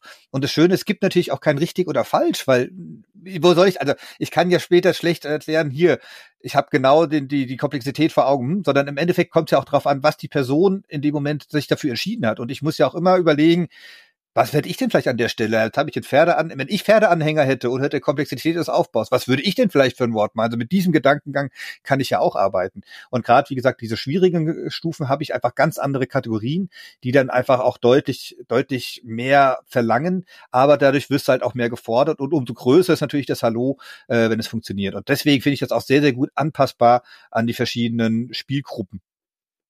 Ja, du hast äh, einen Aspekt gesagt, der, der mir richtig gut gefällt an dem Spiel. Also es ist ein, ist ja nicht nur ein Assoziationsspiel, sondern auch ein Dissoziationsspiel. Also ich muss ja einerseits wissen, worauf assoziiert jemand, aber auch zu was wird dissoziiert. Und das heißt, wenn jemand einen Begriff hinschreibt und wir dann rätseln, könnte das die Kategorie sein, dann stellt man sich ja sofort die Frage, wenn das diese Kategorie wäre, hätte die Person dann diesen Begriff genommen oder wäre nicht dann ein anderer Begriff naheliegender gewesen. Und dadurch kommen, finde ich, sehr differenzierte oder sehr interessante Diskussionen auch zustande, anders als bei vielen anderen Spielen, wo du sagst, naja, das ist das, das schon gemeint. Ähm, du, du kommst immer wieder mal auf Ideen, wo du sagst, ah ja, stimmt, wenn, wenn das die Kategorie wäre, hätte er bestimmt nicht diesen Begriff genommen. Hinterher doch, genau deswegen hat er den genommen. Äh, und dann musst du erstmal diesen Gedankengang versuchen nachzuvollziehen. Das heißt, du setzt dich sehr stark mit dir selber und mit deiner eigenen Denkweise oder Assoziationsweise auseinander. Und das ist was, was, äh, was mir an dem Spiel richtig Freude macht. Und ich habe da richtig Bock auf jede Partie gerade. Also ich habe jetzt so, weiß ich nicht, 10, 12 Partien oder so bestimmt schon auf dem Buckel und freue mich auf jede weitere, weil ich es wirklich ein grandioses Spiel finde. Also es gibt noch zwei Punkte. Die eine Punkt ist, als ich das Spiel das erste Mal gesehen habe, war das Thema Ausstattung, weil ich habe so kleine Plastikhütchen und ich habe mir gedacht, was soll denn das? Braucht man nicht. Ferz. Nein, kein Vers, sondern es ist unwahrscheinlich schön mit diesem haptischen Spielen, dass ich sagen kann, so, und auch Spannung mal so, oh, das hebe ich jetzt hoch und macht vielleicht auch Geräusche oder ich als Aufdecker lup schon mal runter und, oh, kann aufs Gesicht verziehen und alle, was ist denn jetzt? Jetzt deck endlich auf. Also das ist eigentlich ein ganz billiger Trick, sage ich jetzt mal, aber er fängt. und deswegen, ich würde die Ausstattung genauso, das passt genauso auf den Punkt, die Ausstattung, wie sie sein soll, hatte ich im ersten Moment nicht gedacht. Äh, jetzt habe ich gestern also ich bin einfach im Spiel sehr, sehr begeistert. Ich habe aber gestern zum ersten Mal so einen kleinen Upturner erlebt als in der Gruppe. Mich hat es gestern mich auch auf den Tisch gebracht. Und da habe ich gesehen, dass eine oder zwei Personen damit überhaupt nicht, die hatten echt große Schwierigkeiten gehabt, ein Wort zu finden. Dann haben wir auch erstmal gesagt, hier, die erste Runde schaust du nur zu, weil das funktioniert normalerweise auch. Also es gibt ganz viele, die einfach nur von dazukommen, sich dazusetzen und innerhalb von drei, vier Minuten eigentlich schon wieder mitdiskutieren. Ihr müsst ja gar keinen eigenen Begriff aussuchen. Und da haben wir gesagt, hier eben auch keinen Begriff. Wir können auch, ihr könnt einfach mitdiskutieren, aber müsst euch dem nicht stellen, dass ihr einen Begriff sucht. Und dann hatten sie aber nach der ersten Runde, dann haben sie auch mitgemacht, dann, ja, nee, sie wollen jetzt auch einen Begriff machen. Und dann war dummerweise irgendwie so, so assoziiert, dass genau das erste Ding, was man aufgedeckt hat, war gleich die Falle so ungefähr. Und das war natürlich schon so ein, so ein, ja, das hat schon die Stimmung so ein bisschen runtergezogen wie gesagt, ich habe das Spiel jetzt auch sehr, sehr oft gespielt, weil das allererste Mal, dass es so passiert ist, kann passieren. Ähm, waren wir vielleicht auch als Gruppe, die aufgedeckt hat, natürlich ein bisschen voreilig, weil wir gerade irgendwie so eingeschossen hatten, das kann es ja nicht sein, weil normalerweise ist es schon so, dass zwei bis drei Kategorien kann man eigentlich immer ganz sicher ausschließen. Also wie gesagt, über Material oder sonst was ist meistens immer sehr einfach auszuschließen. Und irgendwie waren wir da als Gruppe möglicherweise auch zu schnell, aber da habe hab ich bei der Person angesehen, da war sie jetzt gerade, fühlte sich so ein bisschen, na, bloßgestellt wäre übertrieben, aber sie fühlte sich halt nicht gut dabei, dass bei ihr schon der allererste Begriff gleich kaputt gegangen ist, wo sie doch so lange gebraucht hat, äh, dahin zu kommen. Also das war zum ersten Mal, wo ich gesagt habe, hm, funktioniert nicht. Aber auch das passiert natürlich bei jedem Spiel mal. Ähm, das ist jetzt, tut an der Qualität als solches nichts äh, nichts abmachen. Ansonsten ähm, wie gesagt, man lässt sich einfach auch sehr, sehr gut anpassen an die Gruppe. Das ist für mich der entscheidende Punkt. Und wer sich damit schwer tut, Begriffe zu finden, dann spielen halt nur vier Leute die Begriff aufschreiben, aber die fünfte oder sechste Person kann natürlich trotzdem mitraten und hat trotzdem ihren Spaß dabei. Das finde ich auch noch sehr, sehr schön. Ich werde also nicht unbedingt in diese Gruppe, äh, in diese Rolle gedrängt, äh, mich da irgendwie festlegen zu müssen. Ja, du brauchst, oder es hilft zumindest, wenn du als Gruppe eine gewisse Leichtigkeit hast. Wir hatten letzte Woche auch eine Mitspielerin, die dann so bei zwei, drei Hütchen sehr eigenmächtig, voreilig gesagt hat, nee, komm, das schließen wir jetzt aus und nehmt das Hütchen hoch und dann war es gerade genau die Falle. Und jetzt hast du ja dein, kannst ja entscheiden, gehe ich damit irgendwie ärgerlich um als Gruppe und sag, nö, das war jetzt aber doof von dir oder sie ärgert sich oder wir lachen halt alle drüber und sagen, na, was haben wir jetzt, was ist Schlimmes passiert? Wir kriegen zwei Punkte weniger, also nächste Runde. Also, ne? also das ist irgendwie, das verspielt sich. Für mich tatsächlich, da musst du jetzt nichts zu sagen, aber ich äh, will es schon mal gesagt haben, für mich ein sehr heißer Kandidat auch auf der Spiel des Jahresliste. Da kann ich mir gut vorstellen, dass das da bei euch mal eine Rolle spielt. Ich würde es mir jedenfalls wünschen, weil ich finde The Same Game von Wolfgang Warsch ein wirklich tolles Spiel. Es ist erschienen, auch das darf man äh, anfügen, bei der Edition Spielwiese im äh, Vertrieb bei Pegasus und in der Gestaltung von Christian Schupp. Äh, sehr bunt, sehr poppig und sehr, sehr kreativ. The Same Game ja, jetzt wird's ein bisschen weniger bunt, jetzt wird's ein weniger, bisschen weniger poppig an der Stelle, aber es wird auf jeden Fall elegant, oder? Ja, das war, ich wollte auch gerade die Überleitung nutzen und ähm, doch bunt in einer gewissen, äh, in einer gewissen Weise schon, äh, aber anders. ich rede von Obsession von Dan Halligan, auf Deutsch jetzt erschienen bei Sturmann Games, ähm, ist ein Spiel für eins bis vier Personen und die Illustrationen sind auch vom Autor von Dan Halligan und das merkt man durchaus an. äh, es hat schon einen sehr eigenen Illustrationsstil oder sehr eigenen Grafikstil. Ähm, manche Leute würden vielleicht sagen, es hat ja ein gehobenes Prototypenniveau. Ähm, so ganz widersprechen kann ich dem nicht, auch wenn es sehr böse ist. Ähm, es hat, wie gesagt, eine sehr eigene Optik und es hätte dem Spiel meiner Meinung nach durchaus gut getan, da vielleicht nochmal jemanden ranzulassen, der ein bisschen mehr Gefühl dafür hat, wie ein Layout von Spielmaterial aussieht und vielleicht, wie man es auch aufhübschen kann. Ähm, das ist eine vertane Chance, weil das Spiel selbst ist thematisch schon mal hochinteressant. Warum? Wir alle spielen ein Adelsgeschlecht in England äh, während der viktorianischen Zeitalters, also um, ich glaube 1850 spielt das, ich bin ja auch kein Geschichtsmensch, aber so um den Größenordnung. Und das Schöne ist, wir haben ein Herrschaftshaus, unsere Familie ist beisammen, aber dieses Herrschaftshaus ist ein bisschen heruntergekommen und das wollen wir natürlich irgendwie ändern und dafür brauchen wir Geld. Und um Geld zu verdienen, wäre es gut, wenn Leute mit Ansehen kommen und der vielleicht unseren Ruf mehrt. Und deswegen tun wir immer zu Aktivitäten einladen. Und äh, dadurch äh, das sind mehr oder weniger so Aktionsplättchen. Und immer wenn wir diese Aktionsplättchen noch benutzt haben, wird es quasi aufgewertet und dann wird später auch, was vorher noch Minuspunkte sind, wie zum Beispiel Pluspunkte oder im Laufe des Spiels werden einfach die Pluspunkte höher, dafür, dass ich diese Aktivität, diesen Ort dann auch genutzt habe. Und wie gesagt, Ziel ist es einerseits den Ruf zu generieren, andererseits auch neue Gäste anzulocken, die dann wiederum unseren Einkommen, auch unseren Ruf erhöhen.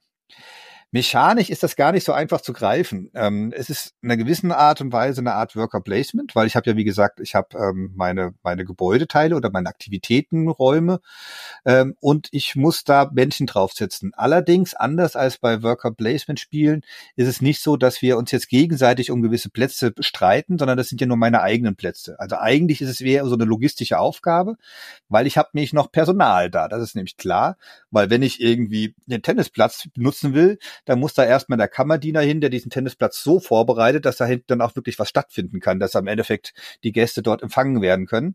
Äh, und das Schöne ist, manche Gäste sagen, na ja, aber ich möchte auch bedient werden, also brauche ich noch ähm, einen Butler dazu oder einen was auch immer wie auch, also die Begriffe sind Lakaien sind, glaube ich, diejenigen, die immer alles vorbereiten. Kammerdiener sind die Bediensteten für männliche Gäste. Dann gibt es die Zofen, die halt das parallel sind für, für weibliche Gäste und ähm, genau, also da, mit dieser Art und Weise, das ist mein Personal und das muss ich optimalerweise einsetzen durch diesen Art Worker Placement Recht. Also es ist für mich eher so eine logistische Aufgabe, die zu lösen ist. Dazu kommt noch ein kleiner Deckbau-Element, äh, weil ich ja Gäste habe. Ich habe einerseits meine Familie, kriege eben weitere Gäste und die spiele ich immer aus. Die muss ich aber irgendwann, wenn ich die ausgespielt habe, wieder zurück auf meine Hand bekommen. Das ist so ein bisschen wie bei Fayum beispielsweise. Ich mache quasi so eine Verwaltungsphase oder hier heißt es, ich passe ganz einfach und damit nehme ich wieder alle Karten, die ich bisher ausgespielt habe, wieder auf die Hand und kann sie dann auch wieder ausspielen. Also ein bisschen ist es auch ein Deckbau. Aber es ist, ich finde es auch schwer zu greifen, es wirklich zu erklären, also was, was ist das Spiel mechanisch? Und ich finde, das Besondere an dem Spiel ist in dem Sinne auch gar nicht die Mechanik, das kennt man alles von allem irgendwie, sondern von was das Spiel wirklich lebt, ist im Endeffekt die Liebe zum Detail, zum Thema, wie versuche ich das mehr oder weniger umzusetzen. Und ich glaube, alle Fans von Downtown Abbey oder die Jane Austen früher verschlungen haben, die werden sich sofort wieder in dieses Setting wiederfinden und sich in diesem Thema wohlfühlen. Warst du denn früher Jane Austen Leser? Wahrscheinlich nicht, oder? Ich habe ja Anglistik studiert, insofern ah. habe ich mich auch mal natürlich mit viktorianischer und englischer Literatur beschäftigt und das war etwas, was mich total in dieses Spiel hineingezogen hat oder zu diesem Spiel hingezogen hat. Ich habe es dieses Jahr im Sommer zum ersten Mal gespielt auf Englisch. Und das ist schon sehr thematisch, was du da machst. Ne? Wenn du sagst, also ich hole jetzt mal, äh, ich wollte jetzt echt mal hier so noch Karten rausholen und, und mal gucken, wie die alle heißen, weiß ich jetzt nicht, aber ich hole jetzt Graf so und so und Lady so und so und die gehen jetzt irgendwie zum Cricket aufs Cricketfeld und dann ist noch der Lakai, der das vorbereitet hat. Also du bist die ganze Zeit schon in so einer thematischen Sprache auch irgendwie drin. Ich schicke die beiden jetzt mal äh, zum English Afternoon Tea oder so oder die gehen jetzt mal ins Butlerzimmer. Das ist schon alles sehr, sehr interessant. Am Ende des Tages spiele ich 15 Runden lang ähm, indem ich eine Aktion auswähle mit meinen, mit meinen Bediensteten, schicke da Familienmitglieder von meiner Hand aus meinem zusammengestellten Deck, was ich habe, äh, und habe ja, ich, so richtig Worker Placement ist es gar nicht, sondern es ist eigentlich für mich mehr so Action Selection. Also ich entscheide mich eigentlich für so eine, für so eine, für eine Aktion aus meinem, aus meinem Anwesen, aus meinem Landgut, die ich dann da ausge, ausgebaut habe. Und natürlich habe ich so ganz viele bisschen hm, ich will gar nicht so negativ klingen, aber so ein bisschen zusammengeklatschte Elemente noch mit drin. Ich habe auch so eine Ansehensleiste, wo ich irgendwie gucken kann, wie hoch ist mein Ansehen und nur wenn mein Ansehen hoch genug ist, kann ich bestimmte Räume nutzen oder kann ich bestimmte Familienmitglieder oder Gäste einsetzen. Äh, die habe ich noch mit da drin. Ich muss natürlich irgendwie Geld ausgeben und das muss ich irgendwie verdienen, indem ich bestimmte Gäste einlade und so.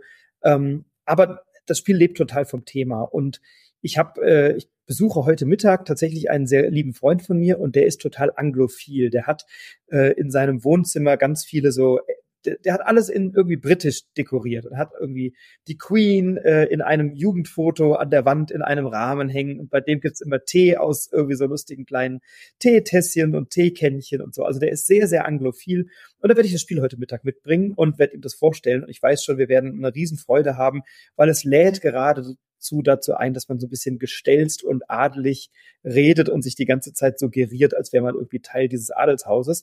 Denn es geht ja darum, als erfolgreichste Familie äh, die Gunst der Familie Fairchild zu erlangen. Äh, das sind also zwei ausliegende Adlige, die in der letzten Runde besonders viel Punkte bringen, unterdessen viele ähm, Vorteile, wenn du sie auf der Hand hast. Man behält die dann immer für so drei, vier Runden auf der Hand. Ich glaube, drei Runden sind's.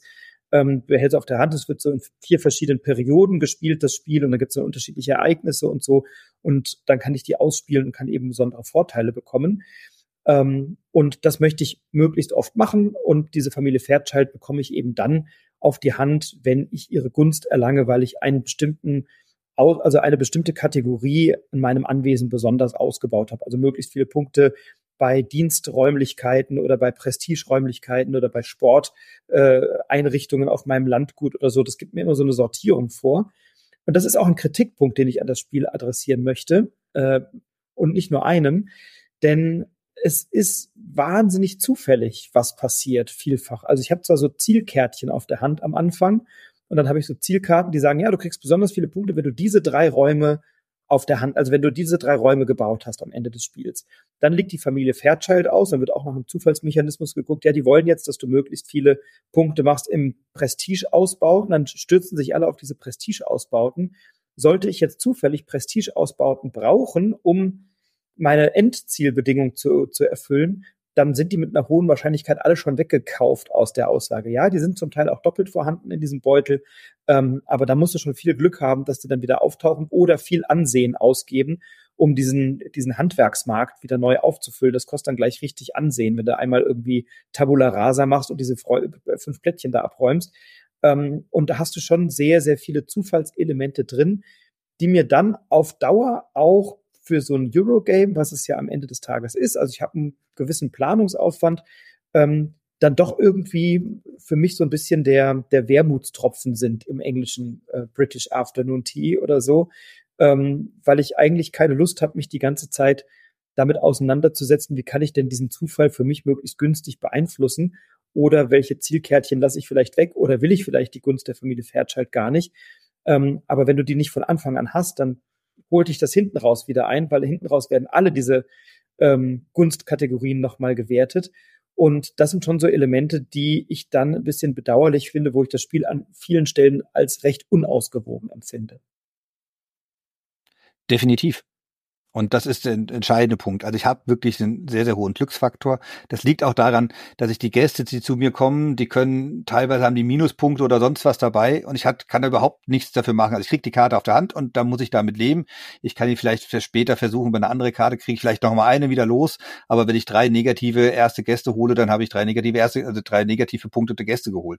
Und wenn ich bei der ersten Runde diese Fair Shells, die beiden sind halt auch mächtig stark. Also wenn ich da in der ersten Runde schon quasi die mal habe, habe ich in der nächsten Runde schon eine sehr, sehr starke Karte, für die ich wieder viel bekomme und habe eigentlich so einen Startvorteil, den ich hinten raus die anderen Personen gar nicht aufholen können, wenn du so willst. Deswegen, das ganze Spiel ist, wenn man das wirklich äh, nur unter dem Blickwinkel, wie kann ich dieses Spiel gewinnen, spielen will, ungeeignet in dem Sinne. Das ist für Leute, für Menschen, denen das wahnsinnig wichtig ist, am Schluss 112 Punkte zu haben und du hast nur 110 und ich habe dich jetzt besiegt. Das ist das völlig falsche Spieltyp für dieses Spiel, sondern es geht wirklich, du kannst das Spiel nur dann genießen, wenn du dich auf das Thema einlässt und dann hast du halt die Person XY, das ist dann halt die Lady, hm, äh, die hat einen ganz schlechten Ruf, das, weil die gibt mir dann quasi Minuspunkte, aber weil sie halt äh, Nichte von so und so ist, bringt sie dir aber nochmal einen starken Gast. Und wenn man das zelebriert, wenn man sagt, hier, haha, ich habe jetzt Lady so und so, dann ist auch, das ist wirklich schön gemacht bei der Karte, ist aber so ein kleiner Text dahinter. Und wenn man den das zelebriert und auch noch vorliest und sagt, ich habe übrigens so und so, die hat vielleicht nicht den besten Ruf, aber so und so, oder die hat die reiche Tante in Amerika und deswegen bringt die mir jetzt 800 Geld, was ich super einsetzen kann. Und dafür sehe ich halt auch in Kauf, dass sie meinen Ruf dadurch äh, etwas schlechter darlegen. Also wenn man das auslebt und immer zelebriert, dann gewinnt das Spiel davon. Und das ist für mich der entscheidende Punkt. Man muss in Kauf nehmen, dass man an sich immer das Gleiche macht. Die einzige Progression, das ist wiederum positiv, ist dieser Ruf, dass ich manche Sachen erst machen kann, wenn ich eine gewissen, gewisse Möglichkeit habe. Ich habe also schon so kleine Ziele, auf die ich mich hinarbeiten kann. Ich fühle mich also nicht so, dass ich quasi immer dasselbe mache, sondern ich habe quasi immer den nächsten Schritt, den ich gerne machen will. Also ich bleib auch bei der Stange in dem Sinn. Aber wenn man es objektiv sieht, mache ich quasi immer das Gleiche. Und im Endeffekt geht es wirklich darum, dieses Thema auszuleben, sich daran Spaß zu haben und am Ende zu sagen, mein Gott, dann habe ich halt doch paar weniger Punkte. Aber ich hatte dafür Sir Thomas, der hat mir was auch immer. Also so muss man das Spiel angehen und dann hat man auch seinen Spaß dabei. Es ist ja, also man, wir Rezensenten und Rezensentinnen beklagen ja oft, dass Spiele wahnsinnig unthematisch sind oder dass ein Thema irgendwie aufgedrückt ist oder so. Ne? Und das ist hier gar nicht der Fall. Ähm, das lebt komplett vom Thema und ich habe zur Obsession eine sehr schöne äh, Anekdote, die habe ich schon mal erzählt hier im, im, im Podcast. Äh, wir sind zum Strohmann-Stand gegangen auf der Messe in Essen und da war Marvin, Marvin Spieleerklärer bei Strohmann gewesen, sagt, oh, du bist Frederik vom Broadcast, weil ich hatte auch mein T-Shirt an, deswegen hat er mich erkannt. Äh, jetzt bin ich aber aufgeregt, weil wenn ich jetzt das Spiel schlecht erkläre, dann werde ich bestimmt bei dir im Broadcast irgendwie als Negativbeispiel verrissen. Und habe irgendwie gesagt, nein, Marvin, das wird garantiert nicht passieren, erklär doch mal. Und er hat das richtig toll erklärt, sensationell erklärt, auch sehr thematisch erklärt. Ähm, also lieber Marvin, ich hatte viel Freude, wir hatten viel Freude mit deiner Erklärung. Ähm, und das ist genau, wie du eben sagtest, ich kann dieses Spiel total genießen, wenn mir egal ist, wie viel Punkte ich bekomme. Wenn ich einfach vorlese, was da passiert, wenn ich mich in diese Adelsattitüde so ein bisschen einfinde, wenn ich äh, mal ein bisschen großkotzig sage, ja, jetzt habe ich hier irgendwie vier Ladies und die gehen jetzt alle zum Bridge, im, äh, zum Teezimmer und so, dann ist das ein tolles Spiel und eines, was wegen des Themas viel Spaß macht. Ähm, aber ich spiele es nicht wegen der Mechanik. Die Erweiterungen, die lösen da ein bisschen was auf, die balancieren an der einen oder anderen Stelle ein bisschen was aus. Ich bekomme nochmal zusätzliches Personal. Ich habe nochmal andere Möglichkeiten, dann auch dieses Personal einzusetzen. Ähm, aber ich finde es immer schade, wenn ich eine Erweiterung brauche, die dann etwas ausbalanciert, was das Grundspiel selber ähm, nicht optimal gelöst hat. Äh, es gibt dann noch eine äh, Erweiterung mit weiteren Zimmerplättchen, bei der dann auch draußen draufsteht, ähm, Achtung, die sind nicht gebalanced und sind nicht mit dem ursprünglichen Spiel abgestimmt, dann sage ich, dann lasst es bitte weg, weil der Glücksanteil ist ja jetzt schon riesengroß. Und wenn ich dann noch diese Plättchen dazu nehme, dann wird er ja noch größer. Äh, und im Grundspiel sind Zielkarten enthalten, die ich eigentlich nur erfüllen kann, wenn ich auch die Erweiterung dazu habe und äh, die ich gar nicht ohne die Erweiterung erfüllen kann, weil da die Köchinnen mit abgebildet sind oder diese, ähm, ich weiß gar nicht, wie die männlichen Bediensteten dann heißen in der Erweiterung so, aber die sind da schon mit drauf und die muss man dann immer aussortieren. Äh, und das finde ich dann ein bisschen umständlich. Aber es ist wirklich ein Spiel, was du auch anhand des Themas toll erklären kannst, toll spielen kannst. Und wenn du, wenn du diese Atmosphäre dir mal an den Tisch holen willst, dann ist das, das ist das eine gute Wahl. Aber ich sag mal, spielmechanisch gibt's wesentlich stärkere und bessere Titel, ähm, auch zu einem besseren Preis-Leistungs-Verhältnis. Aber wer eben mit dem viktorianischen Zeitalter eine Affinität hat und wer solche Themen mag, der findet hier doch auch von der Ausstattung her ein tolles Gesamtpaket. Da sind schöne kleine Boxen drin, die sind toll gestaltet, da ist alles untergebracht, Holzmiepel, Stoffsäckchen. Also die Ausstattung ist schon sehr, sehr wertig. Und diesen Prototypencharakter, den du vorhin im Spiel attestiert hast, den sehe ich so nicht. Ich finde tatsächlich die Gestaltung, äh, die gefällt mir gut. Auf jeder Karte ist so ein kleines Schwarz-Weiß-Foto abgebildet, ähm, so dass ich auch sehe, wie, die, wie diese ganzen Leute aussehen, die ich da als Gäste oder Prestigegäste hole. Ähm, also das gefällt mir tatsächlich optisch sehr, sehr gut, muss ich sagen. Ich möchte zweimal nochmal einsteigen. Also erstens, schön, dass du Marvin kennengelernt hast. Äh, Riesenvorteil, weil dann hast du vielleicht gar nicht die Anleitung in die Hand genommen und wusstest noch gar nicht, um was es geht. Doch, die, leider ja. die Anleitung ist die Anleitung aus der Hölle, um es kurz und knapp zu sagen. Äh, ich habe mir den Spaß, glaube ich, bei Instagram hatte ich mir den, den Witz gemacht, dass das Photoshop Philipp gestaltet hat, ähm, bekannt aus äh, von Jan Böhmermann, weil im Endeffekt irgendwelche bunte Pfeile, die mich irgendwie entfernt an Wörter erinnert haben, wo ich irgendwas hinmache. Es wird versucht, alles im Detail auch thematisch zu erklären. Es ist schlimm. Also es ist wirklich, da reinzukommen, ist echt eine Kunst. Ähm, da hätte man gerne, und jetzt komme ich mich bei dem zweiten Punkt, den hatten wir ja auch eben gerade beim Thema Raccoon tun, was kann ein Verlag leisten bei der Lokalisierung, was kann er nicht leisten.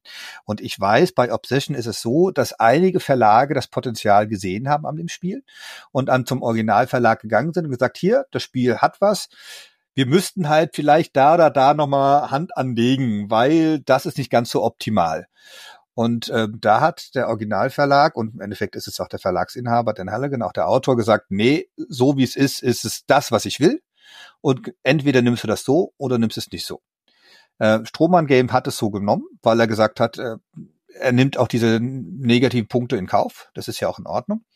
Äh, aber man merkt halt, wie gesagt, eine erfahrene Redaktion würde einfach das Thema Anleitung nochmal anfassen. Es würde das Thema Balancing möglicherweise nochmal anders angehen und so weiter. Also das ist wirklich im klassischsten Sinne sowas, wie man früher, also wie man sich den Kickstarter auch vorstellt. Kleiner Verlag bringt das raus, hat ja aber hier auch eine Crowdfunding-Aktion.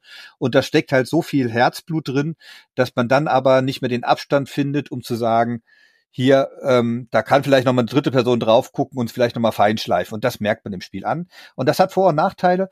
Man muss es einfach wissen, in welche Richtung es geht und dann damit leben. Und wie gesagt, für mich ist es äh, objektiv ist das Spiel nicht überragend, wenn ich wirklich ja alles genau gucke. Aber das Thema macht halt so viel aus und es bringt den Spielspaß rein, dass ich da auch problemlos mal sagen kann, mir ist das jetzt erstmal egal, dass das mechanisch vielleicht nicht ganz so ausgegoren ist und nicht so ganz äh, alles gebalanced ist, weil jetzt habe ich mal Lust, das zu erleben und dann spiele ich das. Ich kann da auch drüber hinwegsehen, weil ich eben den Spielspaß im Thema sehe. Ähm, du hast die Anleitung angesprochen, da stimme ich dir zu 100 Prozent zu. Und was mir auch überhaupt nicht gefällt, ist die Übersetzung. Ähm, da da gibt es wirklich so Begriffe, wo ich denke, also da hätte da hätte man an der einen oder anderen Stelle sehr viel bessere Begriffe verwenden können. Also es gibt zum Beispiel auf dem Spielertableau, Spielerinnen-Tableau, ähm, kannst du natürlich, wenn du deine Angestellten benutzt hast oder deine Bediensteten ähm, eingesetzt hast, dann äh, sind die erstmal für ein paar Runden nicht verfügbar. Und da steht da benutzte oder genutzte Bedienstete, wo ich denke, das klingt irgendwie eklig. Also warum schreibt man da nicht erschöpfte Bedienstete, dass die halt eine Pause brauchen oder so? Und da gibt es so ein paar Übersetzungsdinge, äh, wo ich denke, das ist nicht elegant und nicht schön übersetzt. Und gerade diese Sprache und gerade so dieses äh, ja, vermeintliche Adelsthema, das könnte, hätte man sprachlich an der einen oder anderen Stelle in der Übersetzung nochmal aufgreifen können. Aber ja, ein, ein schönes Gesamtpaket, ein durchaus nicht günstiges Gesamtpaket, auch das darf man dazu sagen, aber von der Ausstattung äh, und, und dem Spielspaß sehr schön. Mechanisch haben wir, glaube ich, ein bisschen was dazu gesagt. Und äh, ich finde es toll, dass es der Marcel gemacht hat bei Stroman Games ähm, und verstehe auch, warum andere Verlage Abstand genommen haben. Und gleichzeitig frage ich mich, warum Dan Halligan nicht gesagt hat, naja, wenn ihr mein gutes Spiel noch besser machen könnt, dann macht es doch bitte noch ein Stückchen besser. Äh, das Spiel hätte es allemal verdient gehabt. Ja, Obsession von Stroman Games und Dan Halligan. Und ich sag mal so, im viktorianischen Zeitalter hatte man viele Probleme, aber man hat sich noch nicht so intensiv mit dem Klimawandel beschäftigt, wie wir das heute tun. Ähm, die nächste UN-Klimakonferenz steht unmittelbar vor der Tür. Ich glaube, 30. November oder so ist es soweit. Also wenige Tage vor der nächsten UN-Klimakonferenz kommen wir mit einem Spiel, was genau das zum Thema hat, nämlich das Weltklima zu retten und sich damit zu beschäftigen, wie schaffe ich es, das Klima auf der Welt einerseits grüner zu bekommen oder nachhaltiger zu bekommen und den CO2-Ausstoß so weit zu reduzieren, ähm, dass die, dass wir eben maximal so viel CO2 produzieren, wie die Erde selbst aufnehmen und kompensieren kann über Wälder oder über Meere. Und das tun wir im Spiel E-Mission oder Emission. Auf Englisch heißt es Daybreak und ist von Matt Leacock. Man könnte meinen, wenn man E-Mission spielt, Matt Leacock hat mal Pandemie erfunden. Mensch, es ist so nah beieinander.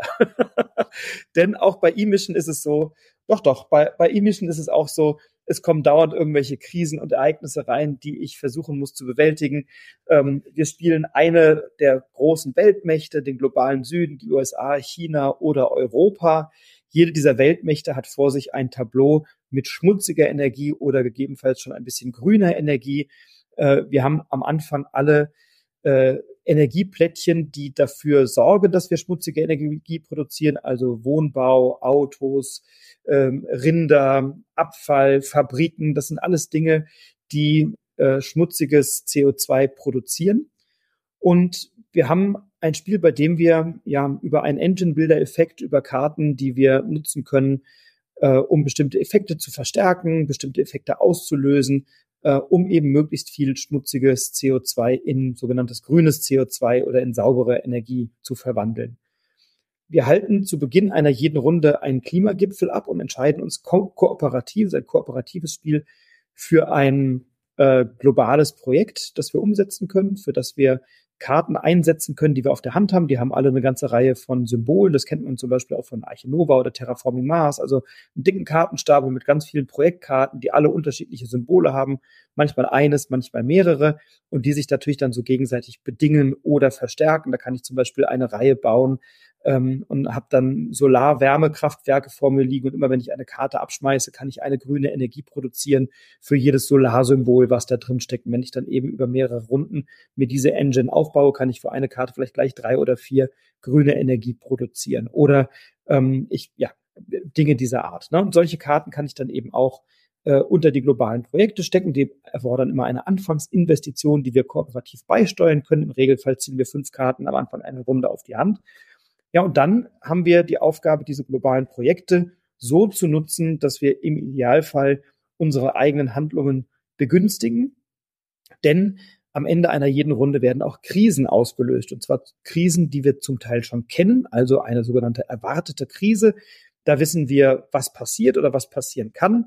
Und es gibt aber auch unerwartete Krisen, die dann am Ende einer Spielrunde aufgedeckt werden und die uns dann nochmal das Leben schwer machen. Da gibt es dann zum Beispiel Migration, die dann dafür sorgt, dass bestimmte Plättchen in, äh, zum Nachbarn, zum linken Nachbarn wandern. In unserer Partie war es dann so, dass wir durch die Migration dann blöderweise das Spiel verloren haben, weil der Tobias war schon voll und ich habe ihm meine ganzen Notstandsplättchen rübergeschoben.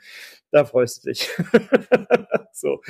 Ähm, und ja, dann haben wir eben unsere Aktion und die machen wir alle gleichzeitig. Also wir versuchen alle gleichzeitig unsere fünf Handkarten bestmöglich zu sortieren, bestmöglich unter unsere eigenen Stapel zu legen oder bestmöglich unsere Projekte auszustatten. Denn am Ende jeder Runde wird geschaut, wie viel schmutziges CO2 produzieren wir und wie hoch ist eigentlich der Energiebedarf unserer Region. Also ja, da wird auch jede, jede Runde steigt der Energiebedarf. Wir müssen erstmal gucken, dass wir unseren Energiebedarf decken. Wenn wir das nicht schaffen, bekommen wir ein Notstandsplättchen.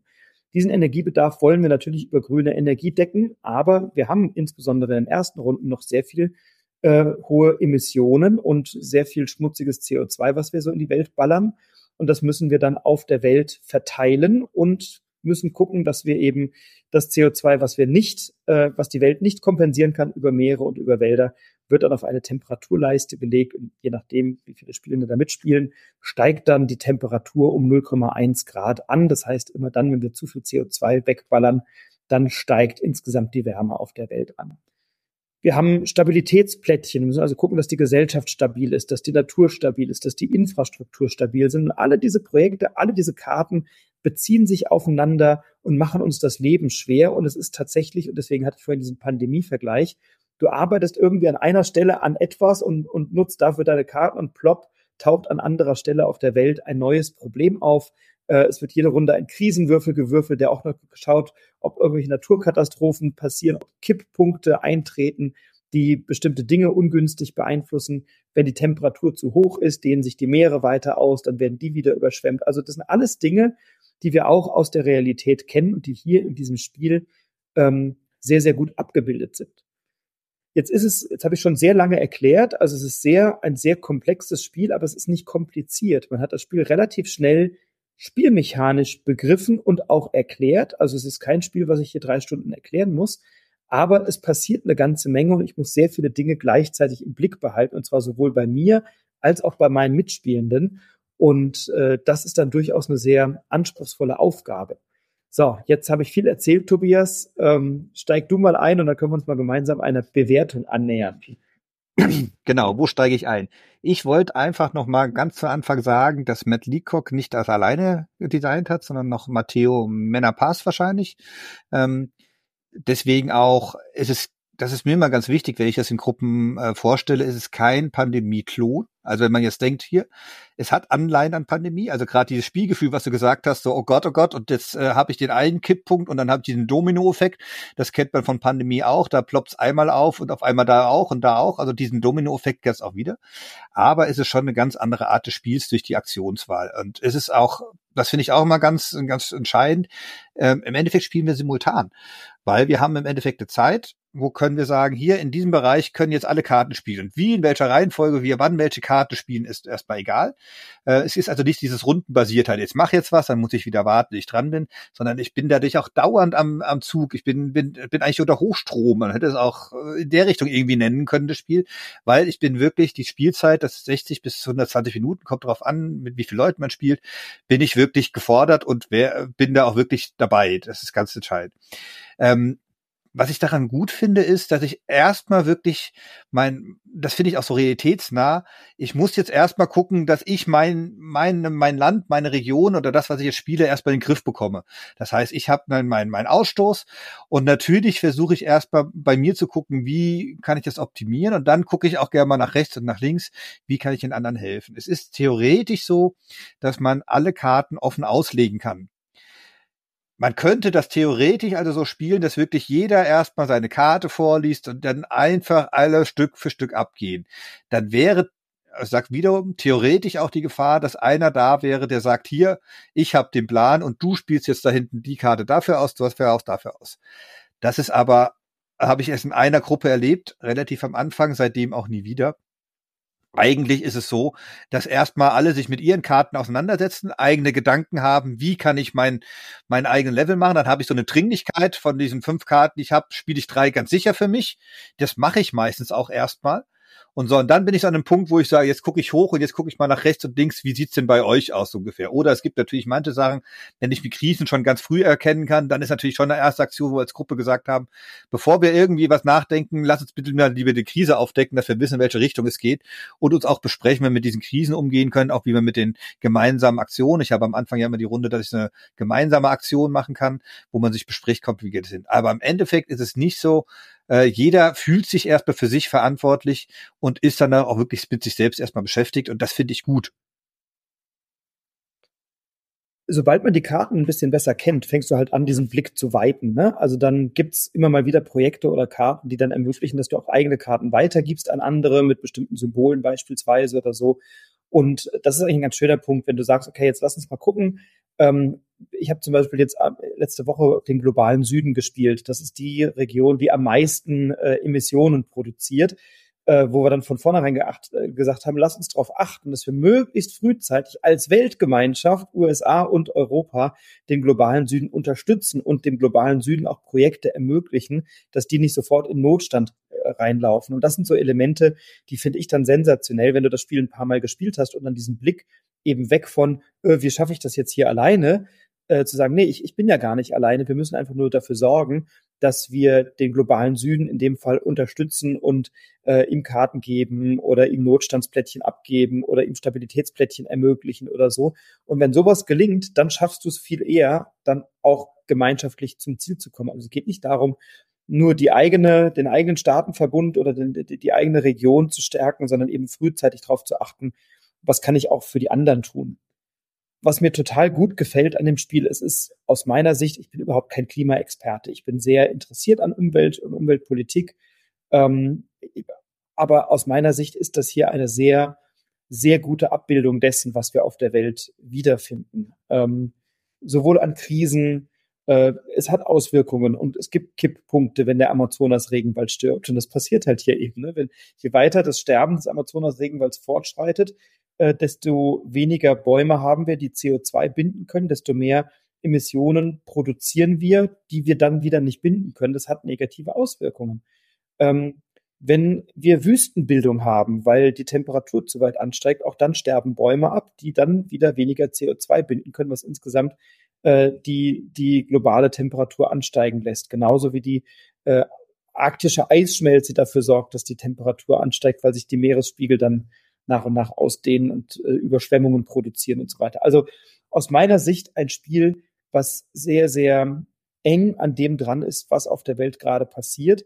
Und ganz oft denke ich so, wow, wenn wir alle daran gemeinsam arbeiteten, als Weltgemeinschaft solche Katastrophen zu verhindern, könnte es ja möglicherweise gelingen. Und dann gucke ich mir so einen UN-Klimagipfel an, denke so, bedauerlicherweise sind da halt dann doch immer Eigeninteressen von Staaten oder Staatenverbünden, die dann eben auch eine Rolle spielen, ähm, so dass man dann eben nicht auf die Welt guckt und sagt, wir können unseren Planeten irgendwie retten, sondern wir haben dann eben doch unsere Egoismen oder unsere eigenen Interessen. Aber das Spiel bildet tolle Dinge ab. Ne? Also wenn ich Subventionen für E-Mobilität ausgebe, dann kann ich damit eben Emissionen, die Autos produzieren, von meinem Tableau entfernen. Oder äh, wenn ich eine äh, Luftfilteranlage entwickle global, dann kann ich die nutzen, um CO2 zu binden. Und wenn ich äh, Forschung zu sauberer Energie betreibe, dann kann ich eben bestimmte Karten nachziehen. Also es gibt wirklich inhaltlich ganz tolle Karten, wo ich denke, ja, das sind doch alles Beiträge, die wir leisten könnten, um die Welt ein Stückchen grüner, ein Stückchen besser, ein Stückchen äh, weniger emissionsbelastet zu gestalten. Und wenn ein Spiel das schafft, das so weit zu simulieren, dann finde ich das schon, äh, finde ich das schon phänomenal. Da hack ich jetzt gerade mal ein, weil du gerade das Wort simulieren gebraucht hast. Das finde ich schon mal wichtig. Es ist keine Simulation. Und das ist auch gut so. Also es ist auch kein, man hat auch nicht das Gefühl, dass dauernd der erhobene Zeigefinger ist und sagt du, du, du, du. Und dass man irgendwie, äh, das, wir spielen jetzt quasi eine Unterrichtseinheit nach oder sowas, sondern es ist in allererster Linie ein Spiel, ein Spiel mit einem aktuellen Thema, mit einem drängenden Thema, vielleicht sogar auch mit einem der Probleme schlechthin, mit dem wir irgendwie fertig werden müssen als Menschheit. Und das wird überzeugend rübergebracht. Es ist so überzeugend, dass ich auch erlebt habe, ich habe dem gesagt, bei Darmstadt Spiel in der Ausleihe gemacht, habe immer gesagt, hier, ich präsentiere dir, dass schon einige Leute gesagt haben, ach nee, das ist mir zu aktuell, ich will jetzt eine schöne Zeit haben und muss mich jetzt nicht damit rumärgern, um zu erfahren, wie schlecht es mir eigentlich geht. Ähm, das muss man akzeptieren. Also es ist wirklich so, das Spiel regt einen auch zum Nachdenken an. Ich sehe es positiv, dass eigentlich ja also wir können die Welt retten, wir können dummerweise auch nicht retten. Alle Projektkarten, die wir spielen, sind reale Projekte. Also ist es jetzt nicht so, dass wir erst irgendwie, wir müssen darauf hoffen, dass noch irgendwas erfunden wird und hm, sondern im Endeffekt wird ja versucht, wirklich mit den Sachen, die das, den Werkzeugkasten, den die Menschheit hat, dass wir den auch mal nutzen. Darüber kann man natürlich dann auch gern mal streiten. Also wenn zum Beispiel die Atomkraft grüne Energie macht, dann gibt es gewisse Personen, die das äh, anzweifeln, weil die Frage, was mache ich mit dem Atommüll, der dadurch entsteht, das ist natürlich durchaus auch diskutabel. Das finde ich aber auch gar nicht so schlimm, äh, weil wie gesagt, das Spiel ist einfach das, es geht über das reine, ah, wir wollen jetzt einfach nur Spaß haben, sondern man fängt an nachzudenken. Und natürlich gibt es vielleicht auch Abende, wo man daraus keine Lust hat. Aber es gibt vielleicht auch genügend Abende, wo man sagt, hier, wir wollen uns damit mal auseinandersetzen. Und nach dem Spiel diskutieren wir gerne vielleicht auch mal eine Viertelstunde, 20 Minuten, aber ohne, dass wir jetzt das Gefühl haben, wir müssen uns jetzt moralisch irgendwie unterlegen gefühlt haben oder sonst was. Und das ist halt die ganz große Stärke des Spiels. Es schafft endlich mal ein aktuelles, aktuelles Thema erwachsen aufzugreifen, nenne ich jetzt mal ohne aber belehrend zu wirken oder ohne schon zu wissen, oh, das, das ja, man, man fühlt sich irgendwie nicht gespielt oder so, sondern man hat schon echt viele spielerische Freiheiten. Man hat auch, auch das muss man, beim Spiel kann man Glück und Pech haben. Also gerade die Würfel, die du gesagt hast, es ist halt in dem Sinne Spiel. Wenn ich immer diesen Katastrophenwürfel würfel und quasi immer dasselbe Symbol würfel, äh, dann habe ich wahrscheinlich am Ende sogar gar keine Chance, dieses Spiel zu gewinnen, weil einfach dieser Zufallselement dabei ist. Und das ist auch okay so, weil es soll ja ein Spiel sein. Es ist eben nicht gescriptet. Es ist nicht so, dass ich sage, äh, am Ende der Karte wird die Karte aufgedeckt und dann werde ich dahin geschubst. Nein, ich kann, bin relativ frei in Entscheidungen. Ein Spiel kann sich dahin entwickeln, kann sich dahin entwickeln. Mit einer guten Anfangskant kann ich frühzeitig schon Blöcke reinhauen, von denen ich später zehre. Und wenn ich die nicht habe, habe ich vielleicht große Probleme. Sowas. Es bleibt halt einfach ein Spiel. Und das finde ich auch sehr, sehr gut. Du kannst es halt so ein bisschen von den Schwierigkeitsgraden anpassen. Im Spiel zu viert nicht unbedingt, weil dieser globale Süden, wie du gesagt hast, ist schon deutlich schwerer zu spielen als beispielsweise Europa. Darüber kann man jetzt auch diskutieren. Ist dieses von unserem Weltbild, was wir haben, ja, das in Anführungszeichen gute Europa und das gute Amerika und China ist ja eigentlich schon der größere Dreckspatz, so nach dem Motto, ob das jetzt so geglückt ist, dass es wirklich so die reale Welt ist. Darüber kann man gerne lang und breit diskutieren. Ich finde es erstmal mutig, dass es überhaupt gemacht wird und dass es halt nicht heißt, hier, wenn ich der globale Süden bin, hast du gleich verloren, sondern du bist einfach auch mal gezwungen, äh, mit dieser Situation äh, zu arbeiten ist. Und da darfst du gerne auch mal vielleicht hinterfragen, warum der globale Süden diese schwierigen Ankampfschwierigkeiten hat, weil das dürfen wir gerne an die eigene Nase fassen, dass wir da nicht unschuldig sind, dass die auf einmal so große Probleme haben. Und eigentlich ist es unsere gottverdammte Pflicht, denen jetzt auch zu helfen, wie du ja auch gesagt hast. Wir müssen eigentlich als Welt zusammenleben, um eben das zu ermöglichen. Und das sind so Punkte, da kriege ich so Denkansätze rein. Und wenn ein Spiel das schafft, mein Gott, was ist denn, das ist doch toll. Das sind ja immer so Dinge, die, die man auch in der politischen Auseinandersetzung hört, äh, ja, wenn wir das jetzt machen, aber alle anderen nicht mitziehen, dann bringt uns das ja nichts. Hier haben wir so Tempo 130. Du bist jetzt Verkehrsexperte, ne? So, und ich denke mir so, ey, alle europäischen Staaten um uns herum haben Tempo 130 auf den Autobahnen, aber der Herr Wirsing ist dagegen. So. Und ich finde, so ein Spiel lädt doch genau, genau zu solchen Diskussionen dann ein, inwieweit würde das was bringen und sagen alle, ja, aber die Chinesen, sage ich, na, wenn wir jetzt nicht unseren ganzen Konsum nach China ausgelagert hätten, die das für uns produzieren, dann können wir, brauchen wir nicht mit dem Finger auf China zeigen und sagen, die produzieren den ganzen Mist in den Fabriken. Sag, ja, wenn wir den kaufen, den ganzen Mist, dann produzieren die den natürlich auch alle. Also da gibt's natürlich komplexe Zusammenhänge, die in dem Spiel nicht komplett abgebildet werden. Du hast eben gesagt, es ist keine Simulation.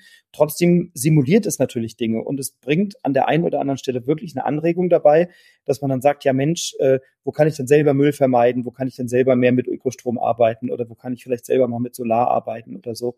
Und das sind, das sind ganz schöne Dinge dabei. Und ich habe ein paar Dinge, rund um das Spiel, also mal von den reinen Spielmechaniken weg. Ich habe also das vielleicht auch ganz kurz ergänzend. Ähm, ich ich werde dieses Spiels überhaupt nicht müde derzeit. Ich habe jetzt eine ganze Reihe von Partien gespielt. Ich habe es auch solo schon gespielt. Es funktioniert auch super. Ähm, ich habe am Anfang gedacht bei diesem Spiel, das könnte zu einem hohen Frustpotenzial führen, weil wenn ich dauernd dafür verantwortlich bin, dass die Welt untergeht, dann ist das vielleicht nicht das belohnende Spielgefühl, was mir ein Arnak bietet, wo ich einen Kettenzug nach dem anderen habe und denke mal, toll, die Höhle ist erforscht. Nein, äh, ich bin hier mehrheitlich dafür verantwortlich, dass die Welt mal wieder untergeht. Äh, und ich krieg das, ich krieg das in den meisten Fällen bisher noch nicht hin, die Welt zu retten. Das hat dann mit Glück und Pech zu tun, dass man die falschen Karten zieht oder der Würfel blöd würfelt oder so. Oder vielleicht treffe ich auch manchmal einfach schlechtere Entscheidungen. Aber es ist trotzdem eine anspruchsvolle und sehr interessante Aufgabe. Und du hast es eben gesagt, man kann das vom Schwierigkeitsgrad und vom Niveau kann man das so ein bisschen leveln an der Stelle und kann sich da ausprobieren. Und ich werde dieses Spiels aktuell überhaupt nicht müde.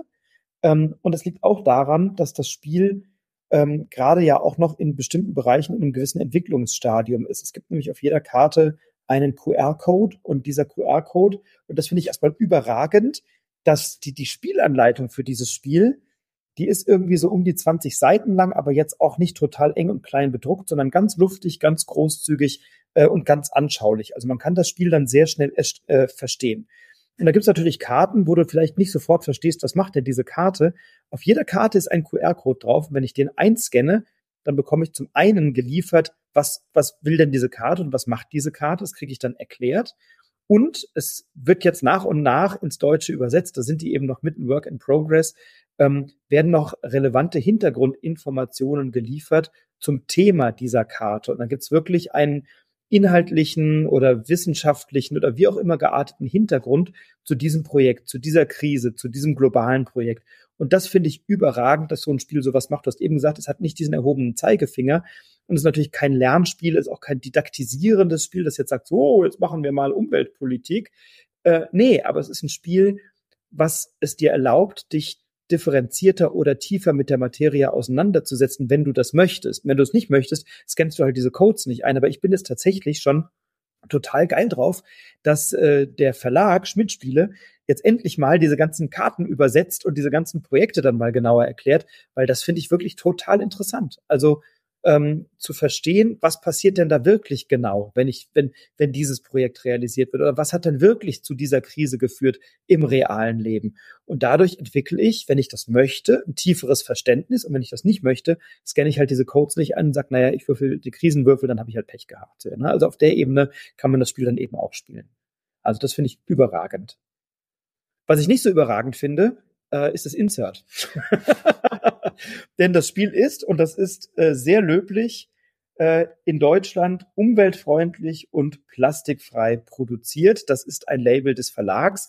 Und da muss ich jetzt doch mal mit drei, vier Augenzwinkern sagen, ja, Schmidt-Spiele, das mag sein. Ich habe äh, auf der Messe bei der äh, PR-Agentur von Schmidt-Spiele mir dann irgendwie erklären lassen, was haben die für Neuheiten und habe dann die Neuheiten, die mich interessiert haben, äh, bei Schmidt-Spiele Schmidt als Rezensionsexemplare bestellt und die kamen dann und da habe ich einen großen Karton bekommen und da waren ganz viele Spiele drin. Ähm, da war Robo-Alarm drin und da waren diese neuen Solospiele von Knizia drin und Kufstein und so weiter. Und die waren alle schön in Plastikfolie eingewickelt, außer E-Mission. Das war natürlich nicht in Plastikfolie eingewickelt, weil es ist ja so ein wahnsinnig umweltfreundliches Spiel. Nee, stattdessen gab es da diese hässlichen Aufkleber, die man nicht vernünftig abkriegt, ohne den Karton zu zerstören.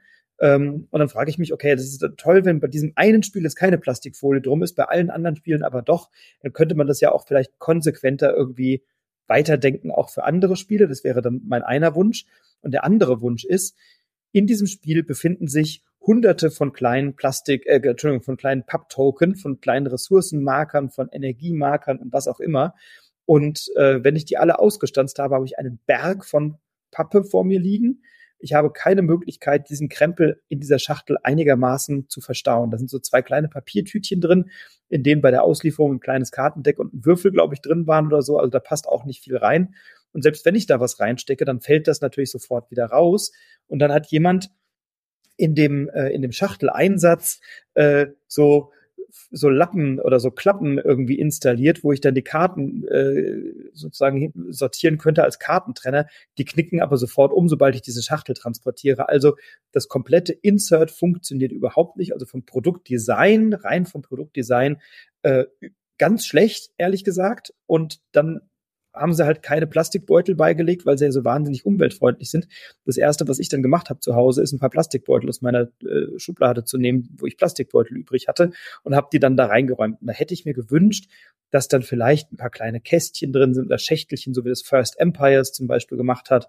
Da sind so kleine äh, Pappschächtelchen mit drin gewesen oder irgendwelche kleinen äh, Umschläge oder Papiertütchen wieder verschließbare. Also gibt's ja wirklich Spiele, die sowas, die sowas toll machen. Und irgend sowas in der Art hätte ich mir dann gewünscht, ähm, dass dann, oder bei, wenn, wenn ich mir angucke, bei äh, sowas wie Ultimate Railroads von Hans im Glück, da, das, das ist natürlich super zusammengestelltes Insert oder so. Ähm, da ist gar nichts davon zu spüren. Da kriege ich einfach diesen ganzen Pappkram hingeknallt und sagen, ja, ist umweltfreundlich produziert, aber wie das dann verpackst, musst du selber zusehen. Also das hat mir dann an der Stelle äh, das ist ein, ein dickes Minus auf der Habenseite für mich. Für dich auch, oder? Ja, ich muss dir an die gleiche Nase greifen, so ungefähr, weil auch ich habe alte Zip-Tütchen, die hat man dann nun mal als Spielender en masse zu Hause äh, genutzt. Und wenn das zum Beispiel, ich meine, Deep Print Games macht das ja auch ganz vorbildlich, dass sie viel mit kleinen Pappschachteln arbeiten, um Material zu. Das wäre natürlich äh, definitiv wünschenswert. Punkt, ja. Ja, ist bei Moorland auch, ne? Da gibt's eine schöne kleine Pappschachtel drin und da sind diese ganzen Ressourcentoken drin aus Holz, wunderbar, die werden dann da reingesammelt. So, und da drei, vier Schachteln drin, fertig ist die Laube. Ja. Aber ich meine, da sind wir genau bei dem Thema, dass wir ja Entwicklungsprozesse haben und äh, wir sind, hoffe ich, noch nicht am Ende der der Entwicklung. Ähm, und wo du gerade gesagt hast, na ja, aber alle anderen sind noch im Papier, Plastik eingepackt, aber das ist ja genau der Punkt. Wir müssen ja irgendwann mal anfangen und das Spiel fängt schon mal an. Es gibt zum Glück ja auch viele andere Spiele. Ich meine, zum Beispiel nur zu nennen Amigo arbeite mittlerweile auch ohne die Zellophanverpackung drumherum und äh, die pa pa die Karte in Papier eingepackt beispielsweise. Also wir sind ja in die richtige Richtung und dass dieser Aufkleber momentan noch nervt, äh, da ist der Pro-Tipp natürlich, dass man das mit einem Teppichmesser einfach aufschneidet an der Seite und nicht versucht abzuknüppeln. Äh, mittlerweile kommt man ja immer wieder auf diese Kleber, auf das ist im Endeffekt der Workflow, den man sich jetzt angewöhnt. Wir sind da in der Entwicklung und ich hoffe einfach, dass diese Entwicklung sich weiterführt und dass man wirklich davon wegkommt zu sagen, hier mein mein meine Verpackung ist jetzt komplett äh, eingepackt, weil da könnte ja vielleicht ein kleiner Fleck drauf sein. Es ist halt dann doch auch nur ein Spiel um Packung. Und da kann auch gerne mal was draufkommen. Absolut. Ähm, für, mich auch deswegen interessant oder überraschend, weil es einen relativ hohen Preispunkt hat. Also Schmidt-Spiele ist ja jetzt nicht bekannt für große, teure Expertenkracher oder so. Ähm, das Spiel kostet über 70 Euro, glaube ich, im Einkauf, im, im Handel, wenn du das kaufst. 75 oder irgend sowas in der Richtung oder 78. Ähm, und da habe ich dann auch mal nachgefragt bei, bei Schmidt-Spiele auf der Messe und die sagten, ja, das ist für uns natürlich auch eine Möglichkeit, jetzt mal eine neue Zielgruppe zu erschließen. Die haben natürlich Kennerspiele äh, bei Schmidt-Spiele, also ne, die ganz schön clever Reihe sind, sind Kennerspiele, aber das sind kleine Roll-and-Ride-Würfelspiele oder auch die Quacksalber äh. Aber das ist jetzt wirklich schon ein Spiel, wo wir in einem, in einem deutlich komplexeren Bereich unterwegs sind und äh, wo Schmidt-Spiele wirklich sagt, nee, wir können uns darüber jetzt eine neue Zielgruppe erschließen. Ich bin gespannt, wie sich das im Handel verkauft zu dem Preispunkt, äh, wenn du eben nicht ähm, ich sag mal, ein Spieler bist, der sich sehr breit informiert.